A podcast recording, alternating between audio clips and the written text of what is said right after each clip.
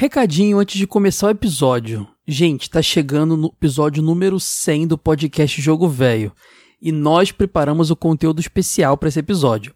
Nós vamos fazer ele em live no dia 22 de outubro, às 9h30, lá no canal do Jogo Velho. É só você entrar em youtube.jogovelho.com.br e já se inscreve no canal, já deixa o sininho, porque dia 22 de outubro, às 9h30, vamos ter essa live, é uma sexta-feira, e vai ser muito legal porque vamos finalmente ter uma interação mais direta, vamos poder conversar ao vivo, a gente com vocês, responder perguntas, vai ser muito legal, tá bom? Então, dia 22 de outubro, às 9h30 da noite, uma sexta-feira, entrem lá youtube.jogovelho.com.br para o nosso episódio número 100 ao vivo. É isso aí. Depois esse episódio vai pro feed também, mas vamos, vamos lá, vamos lá conversar ao vivo. Agora fiquem com o episódio. A ovelha namorando com o cabrito, viu? Do jeito que eles estavam, acho que vai dar bode. Ovelha, fala pra mãe que eu nunca li no E aí, Vez e Vez, eu sou o Caio Hansen e você está ouvindo TV de Tubo, podcast sobre TV das antigas que faz parte da revista Jogo Velho. E aqui comigo, na escolinha do professor Raimundo, Olá, aqui é a Sora. Fala galera, aqui é o Diogo lá do Vai de Retro. Beleza, aqui é Frank, eu venho lá do Vai de Retro. Ouço o Vai de Retro, ouço TV de Tubo e hoje estamos juntos aqui. então senta no banco da praça porque hoje vamos relembrar os programas de humor da TV brasileira. Me dê sua força, pe... Hora de morfar! Cruze, cruze, cruze.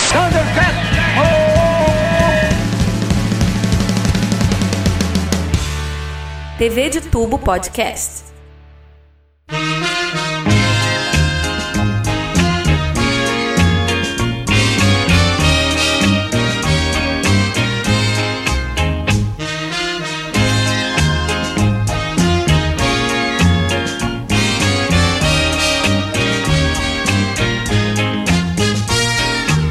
Hoje eu acordei com saudades de você. Beijei aquela foto que você me ofertou. Ah, galera, que felicidade! Eu falo muito, Sora, que pra mim a TV, a, o TV, a TV de tubo, o TV de tubo, perdão, o podcast, ele tem que documentar a história da TV brasileira. Só que a gente não faz isso muito bem, não. Às vezes a gente deixa de contar algumas coisas, por exemplo, quase 80 episódios depois, quer dizer, 80 episódios depois, vamos finalmente falar do humor, dos programas de humor na TV brasileira, que é o que mais tinha, né? Cara, humor e brasileiro combina, né? Não, com certeza. O programa de humor. É, cada fase da minha vida tem aqueles programas de humor que marcaram, porque eles estão sempre presentes. Agora, tá ligado que tem uns programas de humor você não sabe muito se é de humor, se você pode rir, por exemplo, horário político. Quando o Enéas entrava pra mim era casos de humor. família. Não tinha outra explicação. Dudu Camargo, Cara, fala assim, deixa eu falar uma coisa. Quando eu bebia, eu chegava em casa de madrugada, Ontem, né, Frank? Ontem, coisa, né? ligava... É, é ontem. Ligava a televisão, tava passando lá é, um programa de religião lá da Record, acho que era Fala Que Eu Te Escuto. Sempre tinha alguém que passava trote pros caras. Sim. né? Depois eles Tinha. começaram a filtrar isso, mas... Não, ô, ô, ô, Frank, as propagandas antigamente já eram engraçadas. Tipo, cai uma agulha na sala, o cara tá no banheiro. Aí ele ouve, ele, só por causa de uma parede de surdez, ele fala, uau, eu consegui ouvir a agulha do outro lado da A sala. gente tem Isso é episódio muito só disso, né. Sora? De infomerciais que te relembrou tudo isso, cara. Muito bom. Dos infomerciais. Eu acho, eu não sou estudioso, tô tirando aqui da minha cabeça, mas eu acho que o Brasil é campeão nessas propagandas engraçadinhas, né? Não sei se vocês falaram, mas eu, uma criança dos anos 90, eu achava muito engraçado aquelas. As formigas subindo na caixa de som, Sim. acho que era da Philips, de alguma. E voando, Falando né? na folhinha. A gente também tem um né? episódio de comerciais É. aqui de propaganda que a gente fala disso. Cara, Sora, a gente tem tanto tempo de podcast que tudo que a gente faz de referência, já temos um sobre isso. Tem o podcast. Só uma, só uma coisa antes do pessoal continuar ouvindo, porque o pessoal viu a introdução, mas deixa eu dar um, um boas-vindas acalorado, porque eu tô muito feliz aqui, porque a gente vai falar de, de, de programa de humor, vamos falar de humor, e eu tô trazendo aqui dois integrantes do podcast mais engraçado do Brasil, e eu falo sem medo, cara. Ô, eu, sou, né? eu sou fã, vocês sabem que eu Tadinho. curto há muito Eles, tempo. eles vão entrar agora, Caio? Cadê eles? Cadê os caras Frank engraçados? Santiago e Diogo? Rever. Diogo Rever, o maior host do Brasil. Pode anotar, gente. O maior host do Brasil. Eu tô olha, já tô chegando em 1,90, hein? Eu espero o- crescer mais um pouquinho, tô com 1,83 E o Frank, o agora. homem mais engraçado que esse país já viu. Muito... Cara, Frank, eu Ah, ri é mu- muito demais contigo. obrigado, né? É muito bom fazer humor na Venezuela, que é o único país que eu vou ser o cara mais engraçado. Ai, tô muito feliz mesmo. O, o Diogo já gravou o jogo velho aqui comigo, o Frank é a primeira vez e tô muito feliz de ter vocês aqui de verdade. Sou muito fã. Vocês só não são o melhor podcast de retro games do Brasil porque tem o jogo velho. Porque tem o jogo velho, É. mas a gente, a gente Mas de concorda. humor, a gente não só, gente a gente faz umas piadinhas, mas a gente não é Ô, humor, né, Caio, Sora? Então Caio, deixa pra eles. Caio, desculpa te corrigir aqui antes da Sora entrar. É, Hum. Não tem só o jogo velho que é melhor que a gente, não, mas tem muitos outros. Tem muitos. É, tem uma lista, né? Ai, ai. Talvez o Frank faça um que seja melhor, porque o Frank faz quantos podcasts, Frank? 2.852. Pera aí, a cotação Não, tá é saindo sério, Frank, agora. sério. Não, tá gente, saindo agora. não é piada.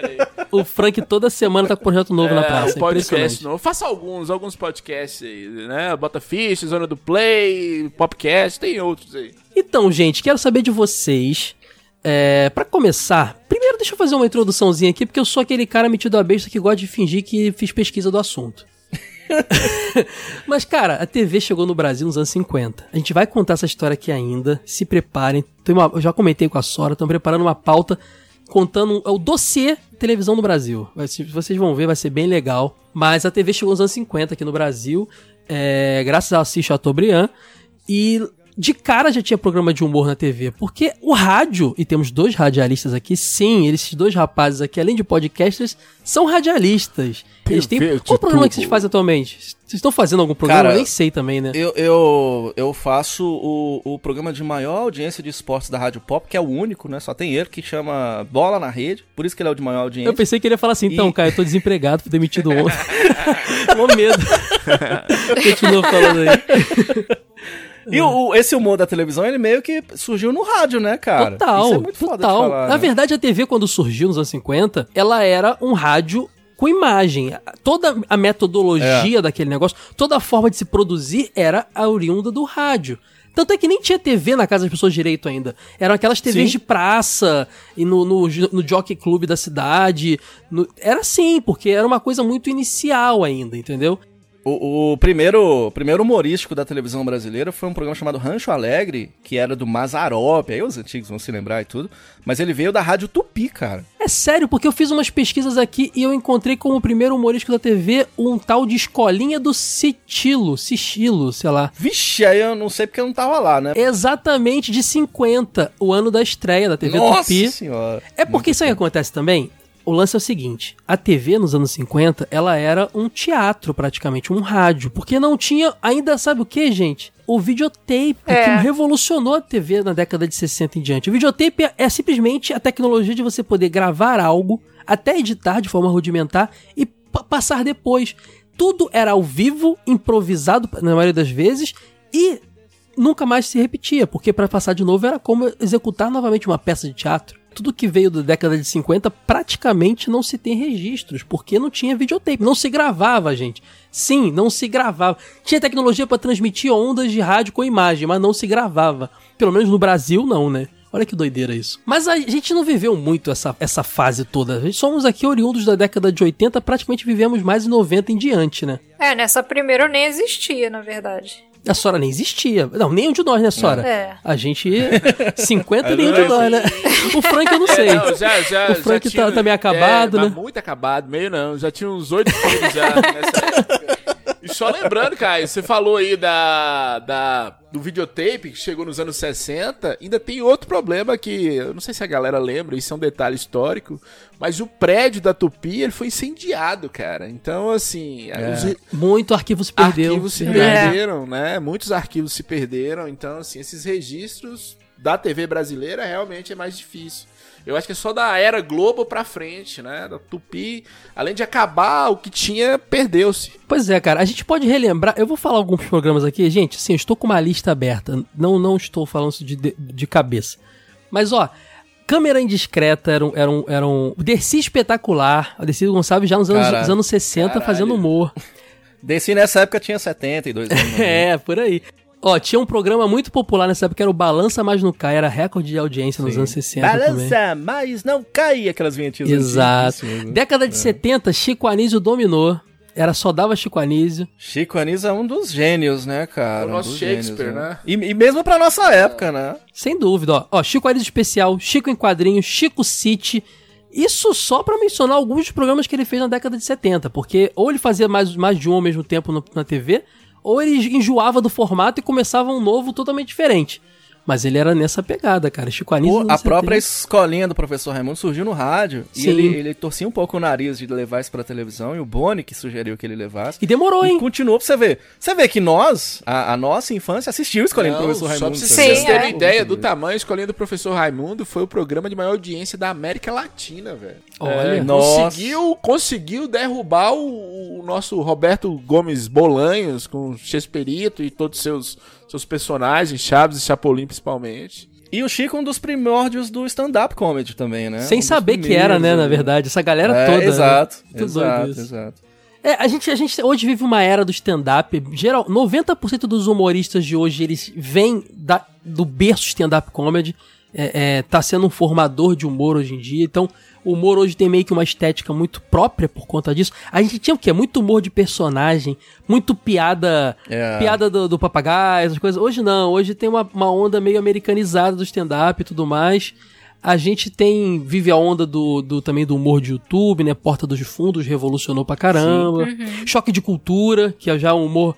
A gente, tá, a gente tá numa onda, eu diria, do humor do roteirista, do humor do stand-up É. texto, né? Antes era muito do cômico. da- o cara cômico. Exato. Hoje é mais do texto. Hoje, eu não digo que qualquer um pode fazer humor, mas um- um- uma, uma pessoa tem mais facilidade de fazer humor nesse formato por tendo um bom texto por trás, né?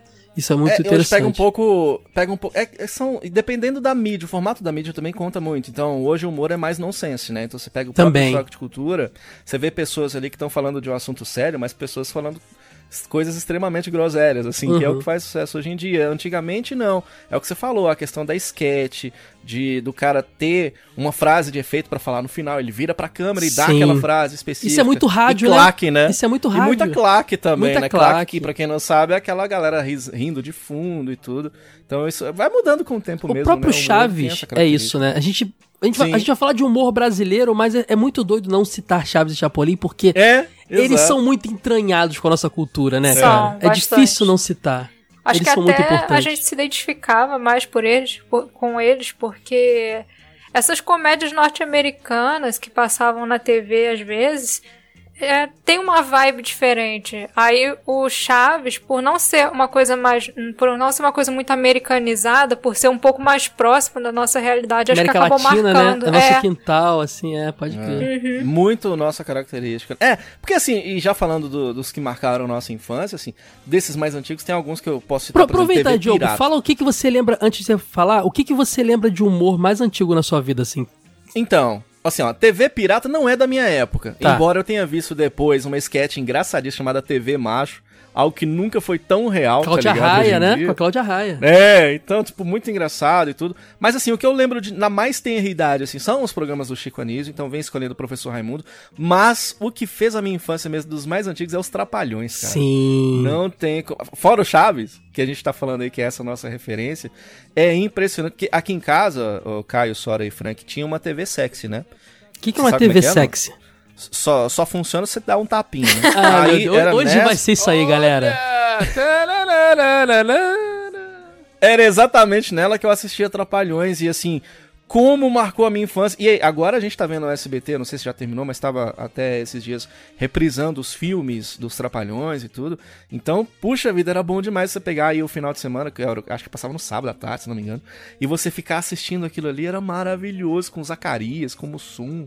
Cara, era muito louco. É, cara, eu também, antes de perguntar pros outros, eu tenho que admitir que eu acho que a minha lembrança mais antiga com humor era os Trapalhões. Não que eu não tivesse visto outra coisa, mas os Trapalhões era aquele humor que a criança se identificava, né? Sim. Então a E- gente... E, é tão, é tão famoso, é tão famoso que eu me lembro que na época tinha. E aí, já falando do jogo velho, tinha um joguinho do Odyssey, eu acho que era os Trapalhões na, Na- Serra Pelada. É, na tinha, mina, tipo, não sei lá. Revistinha em quadrinho, lembra disso? Revista em Sim, quadrinho. dos muito Trapalhões. boas, por sinal. Os fi- Nossa, Cinema, cara. Eu lembro de um dos primeiros É. filmes que eu vi no cinema foi filme de Trapalhões, cara. Trapalhões, é. E, e aquele filme, por exemplo, que o Didi é tipo um Robin Hood.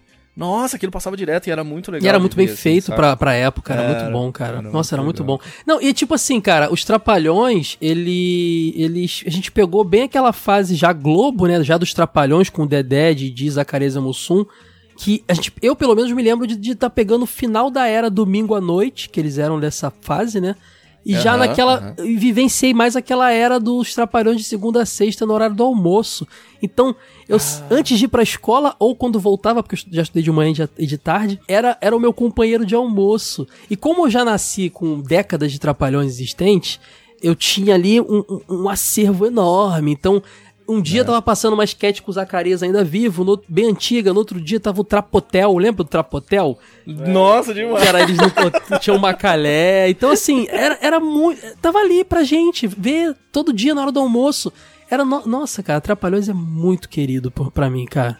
E é e é aquela história da, que a gente tava falando do humor, ele ser mutável com o tempo, né? Então, você não pode assistir hoje em dia Não, os Trapalhões com o olho de hoje, né? Porque É. você vai ver muita parada. Você não fala, pode assistir "Caraca, a maioria das coisas de antigamente com os olhos de hoje, cara. É impressionante. Quase tudo. Porque, cara, aquele negócio, né, cara?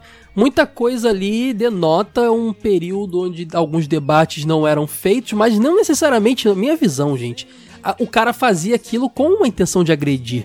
Era uma coisa Não, É fruto cultural. da época. É fruto da época. É fruto da exatamente, época, exatamente. cara? E aí, é hoje em dia as pessoas chamam de ah, mimimi, não sei o que. Não é isso também não, cara. Porque muda, essas coisas são mutáveis. Algumas coisas precisam se adaptar e tal. Mas naquela época era daquela forma, a gente tem que ver dessa maneira. não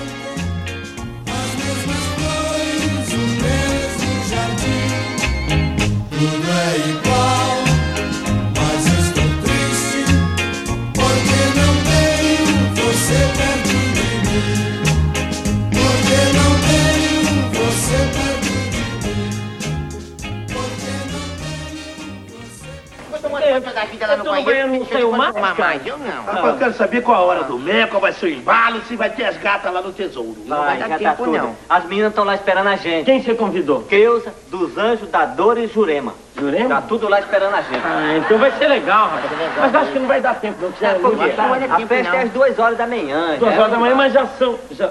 Tem relógio? Eu não tenho relógio, Você também tem? não sei. são? Em pirulito do pulso eu perdi o relógio. E precisa relógio? O homem da região glútea hoje em dia precisa de relógio para saber as horas? Não é pra saber sem relógio? Pra saber.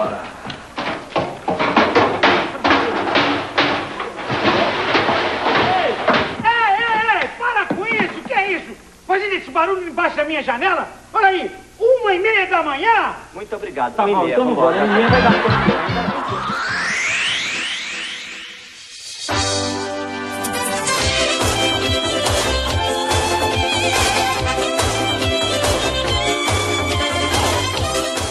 Você está ouvindo o TV de Tubo Podcast. Vem cá, vocês são humoristas, né? Vocês fazem programa de humor. Vou fazer uma pergunta, Frank. Qual o limite do humor? Sacanagem, brincadeira. Não vou meter essa, não. Não vou meter essa aqui, não. Ô, Frank, continua você me dizendo o que, que você lembra da sua mais tenra infância de humor. Não vale o tio que contar uma piada no churrasco, eu quero na televisão. Cara, é. Assim, sempre era unanimidade, vocês falaram em todas, eu acho, todas as casas que é, Praça é Nossa, Escolhendo o Professor Raimundo e, e Trapalhões era unanimidade. Eu não sei se vocês lembram disso, eu lembro a primeira vez que eu vi, é, que me chamou a atenção, né? Porque eu criança, pra mim, Trapalhões e Escolinha do Professor Raimundo sempre existiu. É aquela coisa que sempre existiu. Mas o que me chamou a atenção, lembra isso, em 1992, que a Globo começou a reprisar, foi a TV Pirata, velho. TV Pirata foi de 89, 88 a 90, parou. Depois em 92, por algum motivo, a Globo voltou com a TV Pirata. Ela volta com episódios novos, se eu não me É, engano, eu né? lembro que eu tava esperando a escolinha do professor Raimundo começar, que ela passava assim, parece que era meia hora às seis da tarde, depois seis e meia entrava a escolinha eh, do professor Raimundo, e começou a TV Pirata, eu fiquei, eu achei aquilo a coisa mais genial do mundo, e eu criança, eu tinha sete anos de idade, eu sou de 85. É, mas eu sempre assisti muito Escolinha do Professor Raimundo. Ô, ô, Frank, TV Pirata não é o- a TV Cruz, não, Frank? Olha só, já vou fazer um comentário aqui que pra mim o Golias foi o maior, o maior comediante que esse país já viu. Nossa, Golias, é muito É bom, sério, cara. porque eu, Referência, né? Ele, não, ele talvez não fosse o criador de personagens que o Anísio foi, mas, cara, o, o, o- Golias, ele fez rir até o último suspiro dele, cara. Eu tava vendo a despedida da, É, na, não, na era- praça, assim, ele.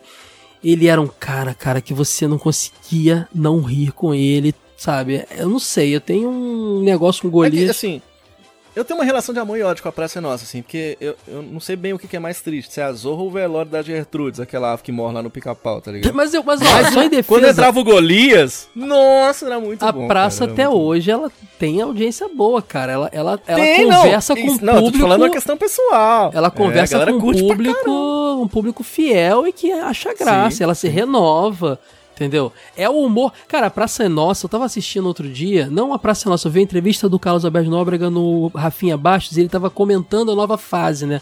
Pós-pandemia.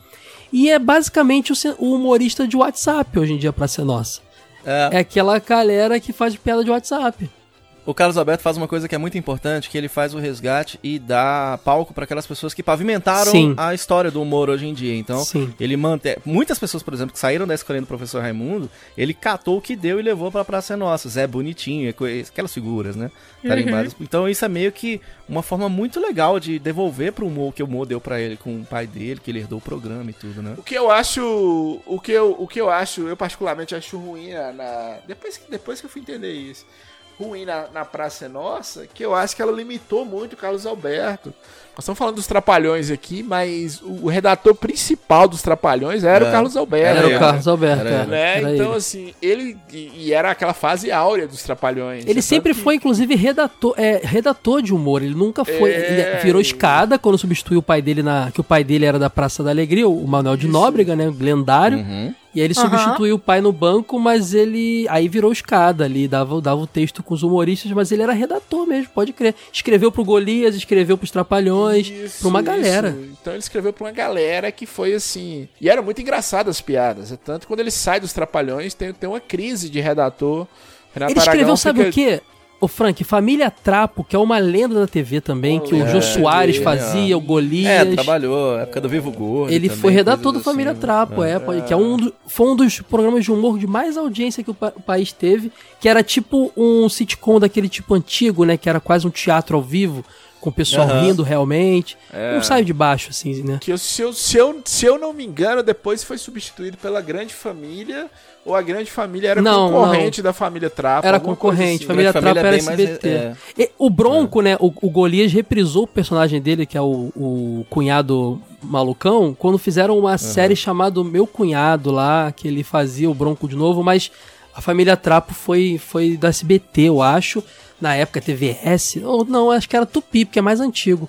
É, e Tupi. a Grande Família já era da Globo, que teve a primeira versão, né? É, tem uma música da, dos Titãs que chama televisão, que é aquela. o O Creed, Creed fala é. pra mãe. É, pega- Isso é uma referência Ao ao Golias. Golias, É, né? que ele falava isso, um dos personagens. Eu quero continuar falando de um monte de coisa que a gente falou aqui. Eu quero falar mais de Praça da Alegria, quero falar mais de TV, de TV pirata, mas eu não perguntei pra Sora o que, que ela lembra. A minha lembrança de comédia na TV durante a infância, pelo menos dos primeiros programas de comédia que eu assisti, é, são um pouco assim misturadas na minha cabeça. É, eu lembro muito de Escolinha, do professor Raimundo, Os Trapalhões e Praça é Nossa. É- pra é mim trinca, parecia que né, eu gente? assistia tem tudo jeito. ao mesmo tempo. É, eu não sei se foram exibidos ao mesmo tempo, se a Praça é Nossa eu vi depois, mas eu vejo esses três programas meio que misturados assim na minha cabeça. Não, Escolinha e Praça é Nossa eram, ficaram simultâneas assim e os Trapalhões reprisou pra caramba, né? Então a gente não tinha nem muito essa noção de. de ah, essa sketch aqui é da fase cin- 70 dos Trapalhões, essa aqui é da 80. A gente não conseguia. Eu não conseguia diferenciar, pelo menos. E depois seguiu o Didi sozinho, o Dedé depois sozinho também. É, Também. Pois Comigo é. até aconteceu isso que aconteceu com o Caio também, de pegar a fase, por exemplo, que o Zacarias já tinha falecido. Então ele aparecia de vez em quando, meio do nada, mas É. eu nem sabia quem era aquele cara, porque, ah, Zacarias, era tipo como Que se fosse hora. um trapalhão raro ali, sabe? Eu não É, sabia que ele tinha falecido. Ele é tipo é. o Ranger Verde, na sua opinião. É, né? Não, e o é. doido, sabe qual é? É que a abertura dessa fase, Sora, que foi a fase que eu mais vi também, era só os três, né, que sobreviveram, que estavam vivos. Então, realmente, o tra- o, Zacarias estava em algumas sketches, outras não. Eu lembro que eu tive a sorte de ter meu pai me explicando isso. Eu, eu tenho essa lembrança mais antiga, ele falou, ó, esse é o Zacarias, ele já é falecido, não sei o quê. Mas. Nossa, Zacarias é muito bom. É. Era o comediante de fato. Era o do ator grupo, de era o fato, na real, né? assim. Ele era bom, é. Ator, Ele era o ator. muito. O Mussum, a gente, a gente vai um dia fazer episódios de. Provavelmente, gente, fala aí nos comentários. Pô, tem que ter um episódio só desse, só desse. A gente vai fazer, com certeza. É que tinha que começar fazendo essa, esse apanhadão aqui. Agora, a gente tinha o Mussum, que era o. O típico carioca engraçado, né? O cara que é sambista. É, o Bom Vivan, né? Bom Vivan, É, e- E exatamente. ele era aquilo ali. É igual o seu. Madruga. É, se ele sair do Chaves, ele continua sendo aquele cara e tal. O, o Mussum era aquilo também, sabe? É, o Dedé era o cara do circo, o palhaço, de- de- evidentemente, o cara que realmente veio do circo dos quatro. O Zacarias, o ator. Ele, tanto é que ele era o que desmontava e virava outro cara completamente. E o Didi era o grande roteirista, né, cara? Ele era um grande roteirista.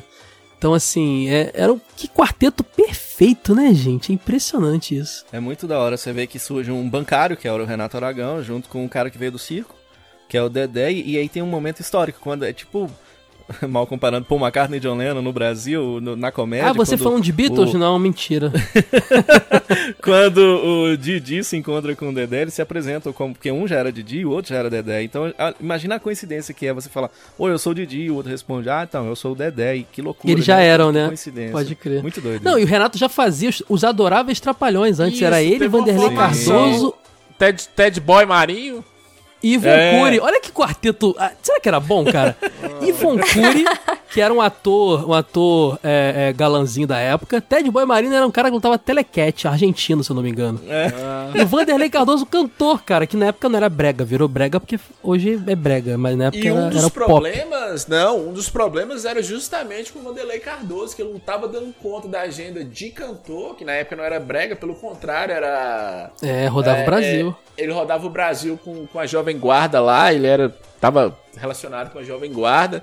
Porque os, os- os cantores também eles mudavam muito. Começava com rock, depois mudava. O próprio Sérgio Reis começou com rock, depois foi pro sertanejo. E um dos problemas era o Vanderlei Cardoso, que ele nunca conseguia agenda pra gravar com os caras, né? Isso na TV Excelsior esse programa. TV porque depois ele encontrou, ele encontrou o, De- o Dedé, se eu não me engano, foi na Tupi, que ele foi, fez o. Eles iam fazer os Trapalhões, mas não, pod- não puderam usar o mesmo nome, porque o diretor não quis, eles foram os insociáveis. Já como Sum. Só. E depois na Globo, eles finalmente reúnem o quarteto e viram os Trapalhões, e aí o negócio vai, né, cara? Muito bom. O Roberto Guilherme, que fazia o Sargento Pincel, também ele veio bem desse- dessa fase inicial, né? Inicial. Sabe por quê? Ele é primo do Renato Aragão, do Didi. Na vida Ah, real. que da hora. que Pouca gente sabe, mas ele é primo, é. Cara, mas é, vocês falaram do TV Pirata também, eu queria voltar nele, porque o TV Pirata é um caso muito curioso, porque o TV Pirata ele surgiu bem na mudança de um país com uma ditadura militar para um, para um país democrático. Então podia finalmente falar de tudo. Então os caras meteram o pé na jaca, cara. Então, assim, ó, TV Pirata tinha roteiristas impressionantes. TV Pirata tinha de roteirista Laerte, por exemplo, se não me engano, a galera da, da Charge da Genial. época. A Laerte tava Ó, lá. genial. Tinha a galera do- da- dos, do- dos periódicos lá do jornal e da revista Caceta Popular e Planeta Diário que viriam a se tornar os caras do Caceta e Planeta. Olha só Sim. o grupo de roteiristas desse programa. É como pegar a galera de hoje da internet, mas é co- eles eram, ao meu ver, o choque de cultura daquela época. Luiz Fernando Veríssimo também tinha. Luiz Fernando cara. Veríssimo. Que E é não, um Que é ótimo- meu ídolo maior. cara. É um ótimo escritor de humor. os atores também eram uma galera de um teatro moderno, era aquela galera do Astrubal Trouxe Trombone, que era um grupo do Circo Voador do Rio de Janeiro, que tinha Tinha a Cláudia Raia. Regina Casé, Regina- Débora Regina Bloch, Casé, Marco boa, Regina Nanini, Casé. Luiz, Grande Luiz Regina Fernando Guimarães, que eu achava engraçadíssimo. essa galera Pedro toda, cara. Cardoso era, era roteirista. O Nanini também Nani- já tava. era uma né? galera muito Neila moderna da, da dramaturgia, sabe? Não era uma galera. É, é, não era o Chico Anísio, não era aquele humor tradicional. Tanto é Sim. que eles sofreram muita crítica na época da galera mais tradicional do humor. Só que tem um, tem um porém aí, cara, que é o seguinte. Como o Brasil tava, não tinha ainda a Constituição que dava liberdade total, então... Tinha uma censurinha ainda, né? Existia uma censurinha. O TV Pirata, você pode reparar que eles não batem tanto na questão política. Eles, eles É. zoam mais a televisão, os programas de TV, os costumes, eles eram A mais novela com... Roda de Fogo virou Fogo no Rabo. É, a novela A TV Fogo no Mulher Rabo. virou TV Macho, que o Diogo falou. Isso, isso. Eles batiam mais. A polêmica do Chico Anísio é com Caceta e Planeta. Que aí o Chico Anísio começa a falar que o, É. o humor do Caceta e Planeta era muito inteligente. E aí que se a empregada dele não conseguia entender, essa é uma frase do, do Chico Anísio, então não tinha graça. Já o Caceta já batia mais essa questão política e batia muito. Mas o TV Pirata, velho, eu achava engraçado, por exemplo, o Barbosa, que era o personagem lá da novela Fogo no Rabo. O cara ficou- Do ficou Torraca, né? É, ele ficou famosíssimo, cara. Ele ficou- A novela Fogo no Rabo ficou mais famosa do que a novela original que ela fazia a, a sátira. Roda de Fogo, né? Sim. Pode crer. Não, mas o, o Cacete Planeta, inclusive, bom falar você falar disso, porque depois que o TV Pirata ele foi se desmanchando, veio aquela, acho que era Terça Nobre, que era uma terça-feira à noite, que... Porque o TV Pirata era tipo um Saturday Night Live, eram várias sketches, assim.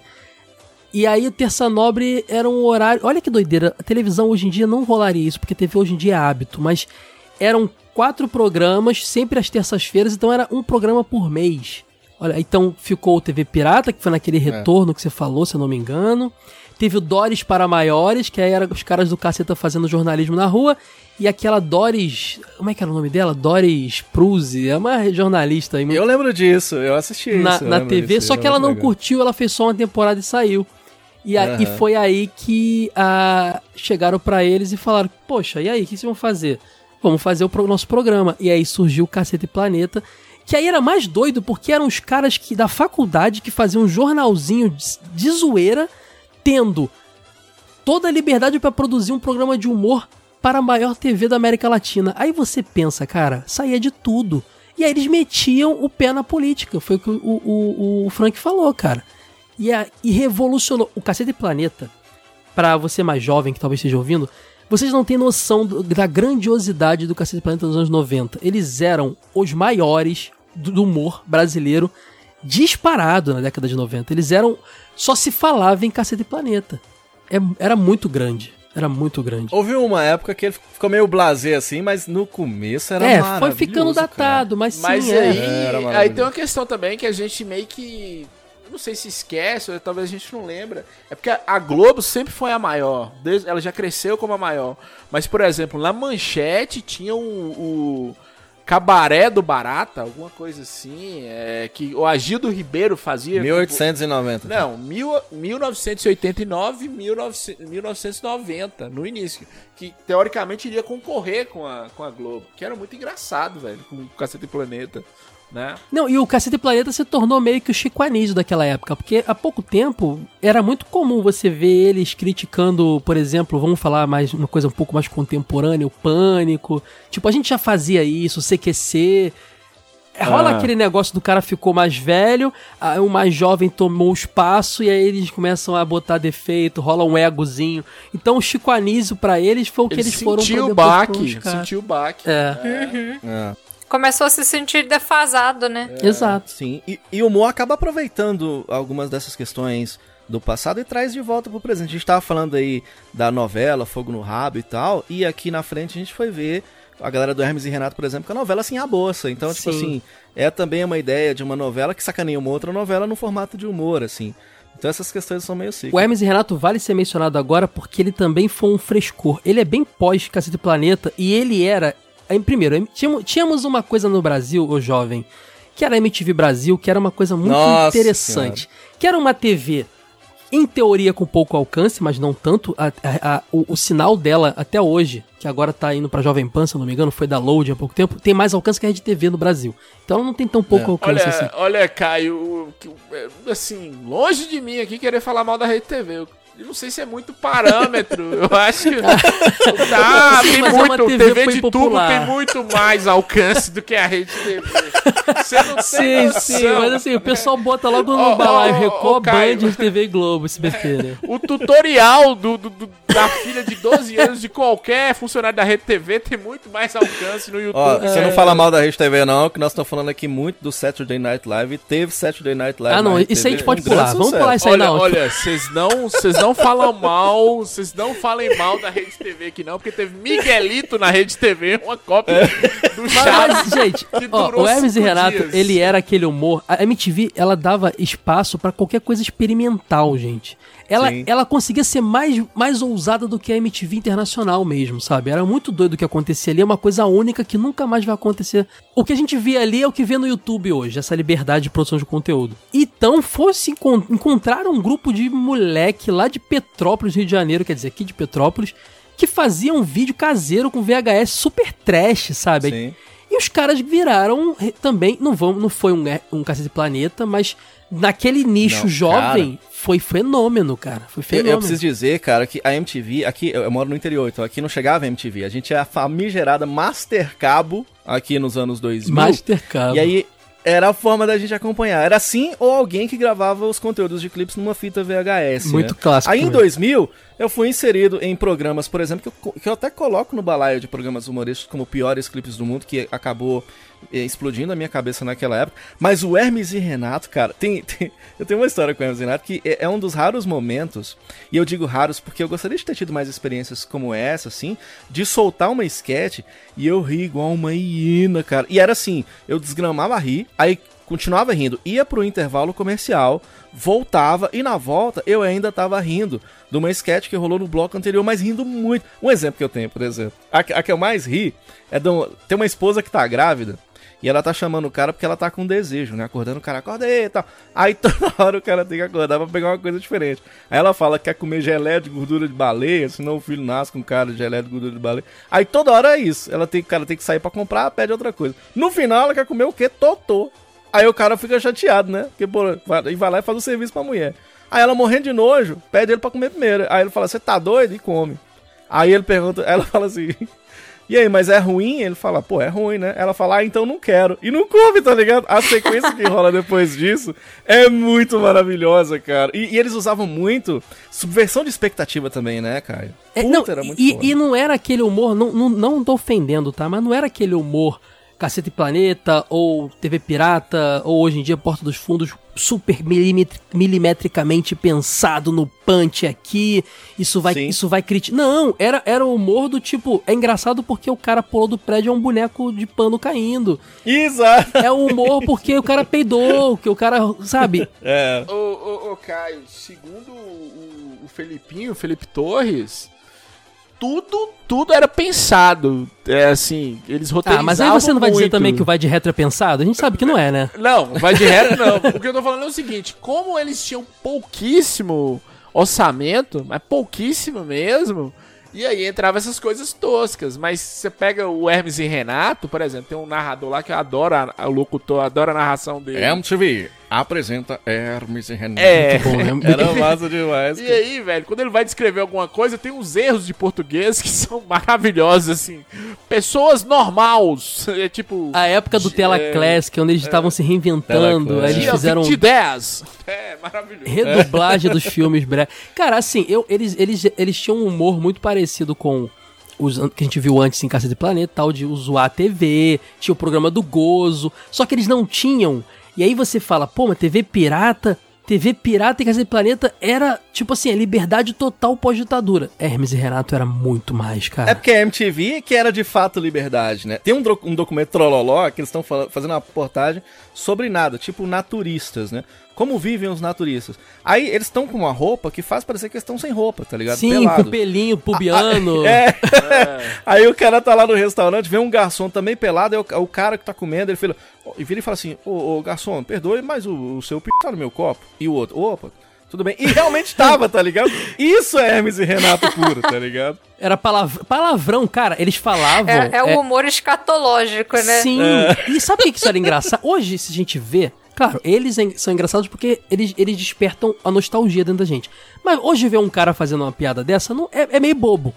Era bom É. porque aquilo era transgressor. Aquilo na Exato. televisão era transgressor, era surreal. Exato. O cara é palhaço É. gozo, pra mim, velho, é, é fenomenal, velho. É, é o filho do capeta também, mas É, tipo, cara. E o filho do capeta? o cara liga pro gozo da cadeia. É, É, cara, era, era uma loucura. Pira, pirá, pirou do, do Lourão que foi lá e cagou na areia, tá ligado? Tipo assim. E temos, ali- aliás, nós temos que ressaltar que temos um representante lá nos Hermes e Renato, que é o Bolsa, né? Que tem o clube dos minigameiros, ao É. qual faz parte, viu? Não, eles faziam personagens muito incríveis, né? Bolsa, o Joselito Sem Noção. Teve o Away de É. Petrópolis, que já é um personagem por si só. Que foi um achado pros caras também, que era engraçado pra caramba. Até hoje tá aí no YouTube fazendo piada. Então, assim, é, é, é- Hermes e Renato era muito, muito, muito transgressor.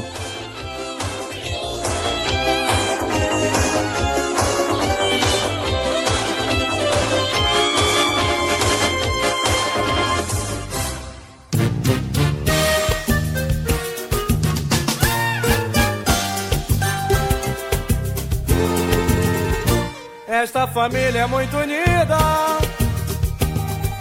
TV de Tubo Podcast. Praça é Nossa, cara, ela vem da Praça da Alegria, que o Manuel de Nóbrega fazia. Manuel de Nóbrega, de Nóbrega era um cara tão importante pra TV brasileira que, pra você ter noção, a concessão da SBT só é do Silvio Santos porque ele tava lá. Ele era muito conceituado no meio televisivo. Então, assim, ele, ele era um cara muito importante. E ele também tinha esse lance meio de. que a gente viu depois o. Não tô comparando ele com o Rick Bonadio, não, tá, gente? Mas de ver aquele cara e trazer aquele cara e saber retirar daquele cara o seu melhor, assim. Tanto é que a Praça é Nossa, a Praça da Alegria também antes, nasceu. Ele, ele, o- ele- ele mesmo conta entrevista, o filho dele, o Carlos Alberto, de uma ida à Argentina. Tava em Buenos Aires, viu uma praça, um senhorzinho numa, numa cadeira e toda hora alguém parava com ele, quase um, um Forrest Gump. Alguém parava ali, conversava um tempo, saía. E o cara lendo o jornal. Aí vinha mais. Ele falou: perfeito. Eu vou ter um monte de humorista, vai ser uma coisa cíclica, vai ter um escada sentado o tempo inteiro interagindo. O cara entra, dá o texto, faz a piada, sai, entra. E ele criou o formato. Eu acho que é o mais genial de humor que eu vi no Brasil. E é equiparado com a escolha do professor Raimundo, assim, são os dois mais geniais, assim, que eu vi. E tanto é que está até hoje no ar, cara, até hoje no ar, se renovando, sempre buscando o humorista do povão. Agora, como eu te falei, tem muito cara do WhatsApp indo pra lá fazer piada. É demais, né, cara? Formato incrível. Hoje em dia você tem, por exemplo, está falando da ascensão do stand-up hoje em dia. Então você tem a Mel Maher, por exemplo, que é total comediante stand-up, inclusive Sim. faz umas piada pesada e faz parte também da, do- da galera do contexto da Praça é Nossa, assim. Então eles têm o- a praça, é- é- a gente tem que dar o braço a torcer, que é, é uma oportunidade enorme pro cara que é comediante, que quer crescer, né, cara? Eu tava vendo a entrevista do Carlos Alberto no Rafinha, ele fala umas coisas interessantes, assim. Por exemplo, às vezes vai um humorista lá que ele tem um monte de personagens, um monte de va- coisas variadas, mas eles pedem pro cara ficar toda semana fazendo a mesma coisa, porque ele fala, o povo gosta de repetição na TV. É. É muita genialidade entender como é que o público, depois de tantos anos também, né? E tem aquelas figuras que acabam ascendendo, né? Então, Tiririca, Tiririca. que fez muito sucesso lá. Aquele Paulinho Gogó, então, foi um fenômeno A da velha Praça Nossa, surda. né? Velha, Velha surda, surda, velha, velha nossa, velha surda. velha Cara, surda, velha, velha surda. cara, é, é muito impressionante. Pega, a repetição é o bordão, você. Que isso é, tem É. que ter um personagem, não dá pro cara ir de cara limpa. O povo sabe que que, que vai vir, né? Ele já sabe como é que vai. Só, só tá o contexto diferente. É tipo o próprio, próprio Chaves, cara. A gente sabe exato. Até porque a gente já viu várias vezes, né? A gente já sabe exatamente o que vai acontecer naquela cena. Mas você vai rir. Porque. é- é- Eu não sei psicologicamente como explicar isso. Mas funciona demais, né? O, eu, acho que, eu acho que o humor do, do, do, do surpreendente, que essa galera mais, mais intelectual, Porta dos Fundos, faz, é o mais o humor do sorrisinho. Porque tem isso, né, gente? Vocês sabem que tem isso. Tem o humor do. Putz, que boa, essa é boa, essa é boa. Caraca, esse cara, esse cara é bom demais. E tem o humor do quá, quá, quá, quá, quá, quá, quá, tu não consegue parar É. de rir. E os dois têm seu valor e os dois são humor. Sabe um, um programa que era meio nesse sentido que eu amava quando eu era mais novo? Que é esse humor do. Caraca, essa foi muito boa, cara. Que era os normais que passavam na Rede Globo, lembra? Fernando Young, cara, essa mulher é demais. Fernanda Young era genial, né? Era uma mulher genial, infelizmente foi embora muito cedo. Mas você via Luiz Fernando Guimarães, que já tinha todo esse caminho no humor. E a Fernandinha Torres, né, cara, filha de quem é e também grande eh, atriz, É. juntam e fazem humor que você vê que não tem risada, não tem, eh, tipo assim, olhar pra câmera, não tem bordão, não tem nada. É aquela coisa, um humor de situação, né? E, do sem claque, reconhecimento, nada. né? Você se olha e fala, Exato. caramba, eu já vivi isso aí. Caraca, pode crer. E fez tanto sucesso que virou dois filmes, né, cara? E, e, e numa época que as pessoas ainda falavam bem do Friend, que a coisa meio que mudou depois disso. Então era muito foda a gente É ver o esses sketches sitcom, né? baseados É o sitcom. no dia a dia, né? É o É, sitcom. A gente teve bons sitcoms aqui no Brasil. A gente falou Sai de de Família Baixo. Trapo. Sai de baixo, acho que Sai foi de um- Baixo. um fenômeno Nossa, tipo Baixo. Família Trapo, né? Ficou anos no ar, trocou de personagem, trocou de diretor. Até o Zé Vil que foi o diretor lá. Sai de baixo. Cara, o. o como é que é o nome mesmo do Caco Antibes, gente? Esqueci o nome dele. Miguel o... Falabella. Miguel Miguel Falabella, Falabella. ele tem meio que um formatinho ali de sitcom que ele vai reutilizando, mas que ele sempre faz com maestria. Teve o Sai de Baixo, teve aquele Pé na Cova, teve aquele também dos É. condomínios lá, eu esqueci agora qual era o nome, que ele vivia duas famílias. Toma lá da cá. Toma lá da cá. Era meio que a mesma coisa num outro contexto. Era Em sempre. outro formato. é. Mas ele fazia muito bem aquilo. E o Sai de Baixo foi muito. Cara, eu acho que o povo tava muito tempo sem ver um sitcom bom na TV, né? Fazia muitos anos. Então quando rolou, o pessoal ficou maluco. Eu acho que Sai de Baixo e A Grande Família talvez tenham sido os dois maiores fenômenos nesse estilo, assim, de humor na Você sabe que a Grande aberta, assim. Família é um remake de uma dos anos 70 e, Sei, a, e a sei. segunda foi muito mais famosa que a primeira. E é impressionante, né, A cara? primeira que durou que é um Grande Família, aninho, assim, né? foi legal pra caramba. A segunda, eu tava até vendo é, o Beisola lá, o ator que faz o Beisola, desculpa, eu esqueci o nome dele, num podcast falando. Era pra ser um especial de poucos episódios. E foi ficando, foi ficando, foi ficando, ficou anos na TV. Foi um Eu fenômeno. acho que é um pouco dos atores que estão lá Não, total, né? Então total. você tem, né, e Pedro Cardoso é um, é um gênio, cara, né? Então você vê ele como candidato a vereador na televisão, falando, ele fala assim, eu sou a favor do plano de renda mínima, mas também eu sou a favor do plano de renda máxima. Não, tá ele é o ligado? O cara brasileiro, quer ele é o brasileiro. Ele quer tudo, Ele é o brasileiro nada, tá que ligado? vota na esquerda ou na direita, depende de- do cara mais Isso. simpático, entendeu? Ele vai onde ele ganha. Então, ele tá falando assim, ó, Caio, na televisão, ele fala assim. Eu prometo amparar a sociedade é, é, e criar pobres. Ele nem sabe o que ele tá falando, tá ligado? Criar É. pobres. É bom demais. é o cara do Uber que eu pego e fica trocando ideia, xingando todo mundo. É, isso- é isso aí. É essa figura aí mesmo. É o cara que é indignado, mas ele não sabe com o que, né? Ele só é. Exato. Com tudo, ele tá indignado com tudo e com nada ao mesmo tempo. É. Ele quer participar, né? Ele veio do programa legal, que já era um programa meio nessa pegada, lembra dos anos 90? Que era, Sim, que era, era com essa o galera era muito também. legal mesmo, cara. Depois teve o Era Brasil muito Legal, com a Regina Casé também. É Brasil legal, é Brasil legal. Exato, foi essa época da experimentação ali de humor diferente e tal. Pô, muito bom, cara, muito bom. Tem o Muvuca, que lembra do Muvuca, cara? Tinha um Muvuca com a, com a Regina Casé. A Regina Casé toda hora botava um programa novo na TV. Era muito engraçado. É. Ela fez muito sucesso na década de 90 ali, né? É. Cara, especial, especial do SBT, Romeu e Julieta. Nossa! Belo. Era- É, eu a é Hebe era Belo. Julieta É, e o, Hebe e o Golias era o Romeu. Meu Deus. Nossa. Teve E até é um- bom ela interpretando, né? Que ela não consegue Ela parar ria de dele o rir, tempo cara. inteiro. Quem, quem consegue? Cara, Quem Tiririca consegue? e Golias não dá pra não rir deles. Os É. caras são Cara, impressionantes. mas Golias é fora do comum. O Carlos Alberto fala que ele não, não conseguia. Ele, ele- Era o que mais dava trabalho pra gravar com ele, que ele ria demais. Sabe o que é engraçado? Sabe o que é engraçado? Eu sempre achei que ele era improviso puro. Mas depois vendo a entrevista da galera falando, ele era muito fiel a roteiro. Ele era muito. É engraçado isso, né? Ele, eu acho que ele passava o texto de forma. Acho que era as caras e bocas. Porque eu, eu, eu percebia que quem é, é, tava atuando com ele caía na gargalhada porque não esperava aquilo. Mas eu não acho que. eu- não era o roteiro, não era o que ele fala, mas é como ele fala. Porque ele se joga no chão, Exato. ele faz careta. E quem fala também, né? Às vezes a mesma piada não funciona na boca Exato. de duas pessoas diferentes. né? Exato. Eles foram uma grande dupla. Ele e Carlos Alberto, porque o Carlos Alberto sempre escreveu pra ele, eles foram amigos durante a vida toda. Assim como o Dedé e Didi. Tem, tem duplas que, que separados não rola tanto, mas quando junta é um fenômeno, né?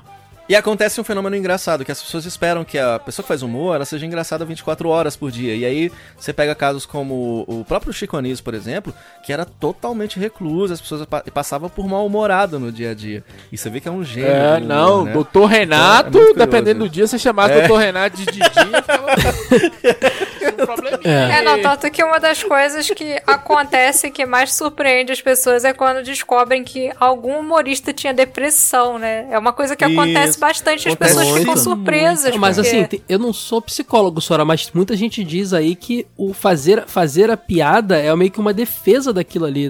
Muito, é uma característica de muita gente em depressão, né? Fazer Sim, a piada pra. Pera aí que eu vou chorar um pouquinho aí, daqui a pouco eu vou. É, não, aquela história do Watchman, né? né, Quem vigia os É. vigilantes, assim. Que, é, tipo assim, o, o- Tem a frase. função do comediante é fazer rir, E né? quem faz o palhaço rir? É uma frase também famosa. Exato. E, é, o Pagliatti é, é exatamente isso, assim, porque às vezes o, o cara tá fazendo todo mundo rir e é legal. E é muito doido, porque às vezes você tá na rua, o cara fala, ah, você faz um programa de comédia, né? Faço. Então conta uma piada aí. Tipo assim, como se fosse uma parada que sai assim do nada. tá Frank, ligado? Frank, É conta uma piada aí. Frank. Ah, Conta a piada aí, Frank. Não, Ah, muito consigo, bom, muito eu não bom. consigo. Eu, eu sou o Não cara. consegue, Moisés? Eu sou o cara do improviso também, eu não consigo. Um programa desse formato de sitcom também, que ficou meio desconhecido, acho que ele nem durou muito, acho que ele ficou mais ou menos um ano no ar. Foi aquele programa da Filomena, acho que ele se chamava Ah, O Coitado. É. Nossa, velho. Aí ela trabalhava na casa do Steve Formoso. Muito amigo do Carlos Alberto, É, inclusive. eles são... se amam. Sim, É, ela, ela, ela é uma, ela é uma que, que te- tentou a carreira ali. É porque é aquele lance, cara. eu- você, ela, era uma, atri- ela é uma atriz impressionante, faz um personagem incrível. Mas você tem que ter um roteirista bom por trás, né, cara? E ela É. rompeu Cara, com ele e depois não, foi o lá problema não é Tem um esse, lance que ela não. trabalhava com um gênio, É, um gênio chamado Moacir isso que eu ia Franco. falar né? agora. É, era o Não Moacir é que ela- Franco. é. Nossa. Não é que ela rompeu com o roteirista, né? Ela rompeu com um dos melhores roteiristas que a gente, É.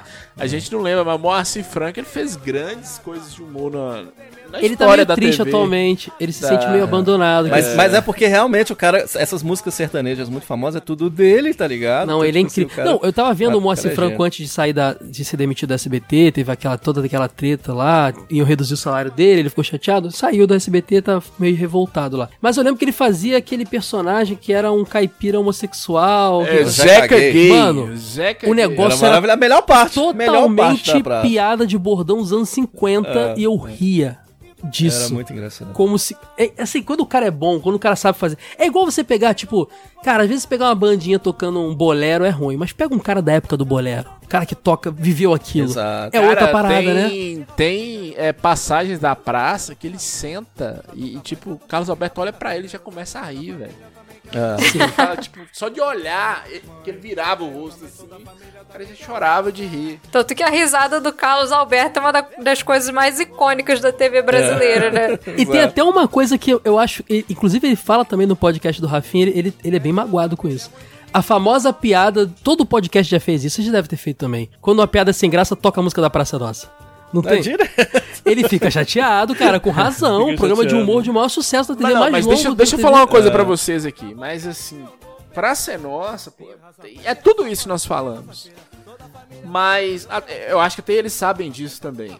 Os primeiros personagens que entram, eles não têm esse peso. É tanto que a gente tá citando só. A gente tá citando Golias, Moacir Franco, É, tem os- tem Paulinho os principais, Gogó. né? É, É. tem os principais que realmente, esses são muito engraçados. Tem a série B na Praça Ah, Nossa. mas é isso? muito Série B. A Série B da Praça é Nossa. E, e- e por mais que, assim, é, eu que acompanhei a Praça é Nossa desde os anos 90, eu acho ruim é o seguinte, que antes é, parece que era tudo Série A, velho. Você tinha Jorge Lafon, você tinha a, Nossa. velha É.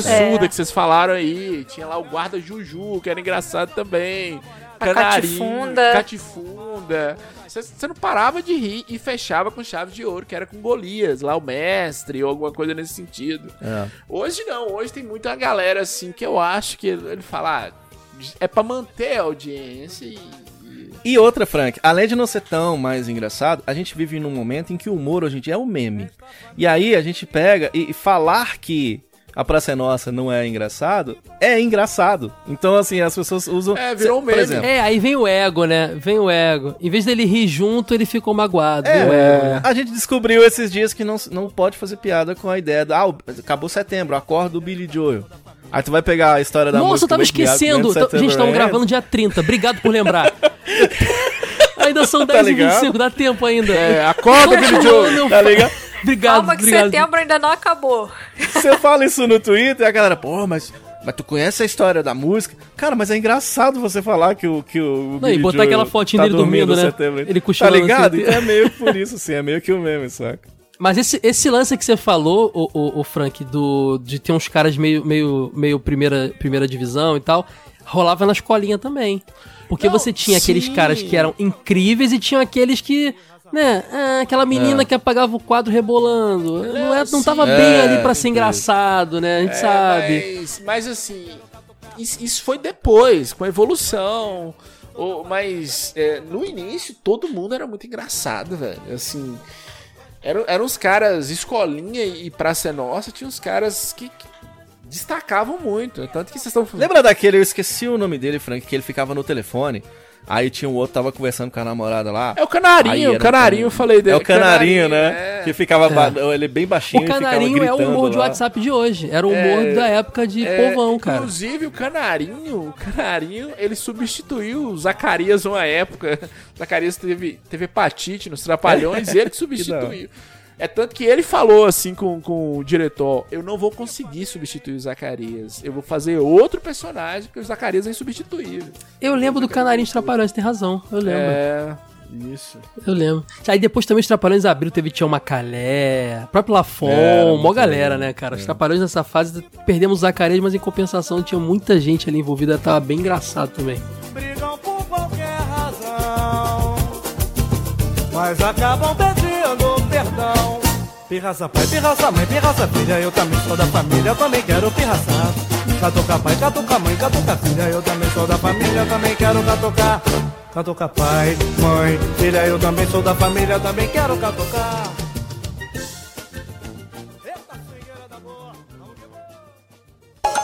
Os senadores José Roberto Rabuda, Antônio Carlos Traudalhães e Jader Gebaralho passaram o mês inteiro batendo tambor para ver se escapavam das punições. Você consegue adivinhar qual dos três senadores está usando pilhas Tabacel? Pilhas Alpropinas Tabacel, as únicas que fazem seu mandato durar mais um pouquinho. Fique pilhado, você ainda pode ser caçado. Use pilhas Tabacel, mais um produto da Organizações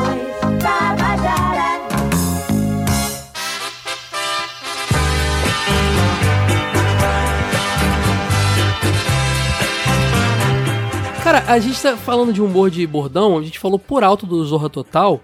Zorra Total ficou no ar tempo pra caramba, cara. Zorra Total ficou no ar de 99 a 2015. Isso porque ele virou Zorra depois. Aí já era outro é. humor, né? Mas 99 a 2015, ele não surgiu no fim dos 90 e foi embora. A, a década 2000, aquela primeira década, foi toda com Zorra Total. É Impressionante. E era, e era É aquele negócio: louco. entrava, fazia piada, olhava pra câmera, falava bordão, acabava. Todo dia, toda noite, todo tinha, domingo. tinha galera é, classe B, né? Série B e tinha galera classe é, Série A. Que aí você tem Paulo Silvino, você tem o próprio Chico Anísio, ficou uma época no Zorra Total. Paulo Silvino que foi grande, é, pode É, crer, sempre foi um grande. é. Cara, e revelou muita gente, né? Muita gente revelada. Lúcio ali. Mauro Filho, ele, ele contracenava com um cara que era um grande ator, que ele, faz, ele fazia o filho do cara, que o cara falava que era, era macho demais, depois Ah, o onde foi que era eu errei? É, tinha essa parada. Aquele do Olha a faca! Olha a faca, Fez muito é, sucesso, é. né? Aquele Gordão. Jajá e Juju, Já- já parece Juju, que tinha. eram né? os caras Que era do dos Melhores, do, do Mundo. Mundo. Não, ele- ele- melhores eles, do eles mundo. pegavam muita gente de, de grupo de humor que não era necessariamente stand-up, mas grupo de humor de personagem, que tinha muito também.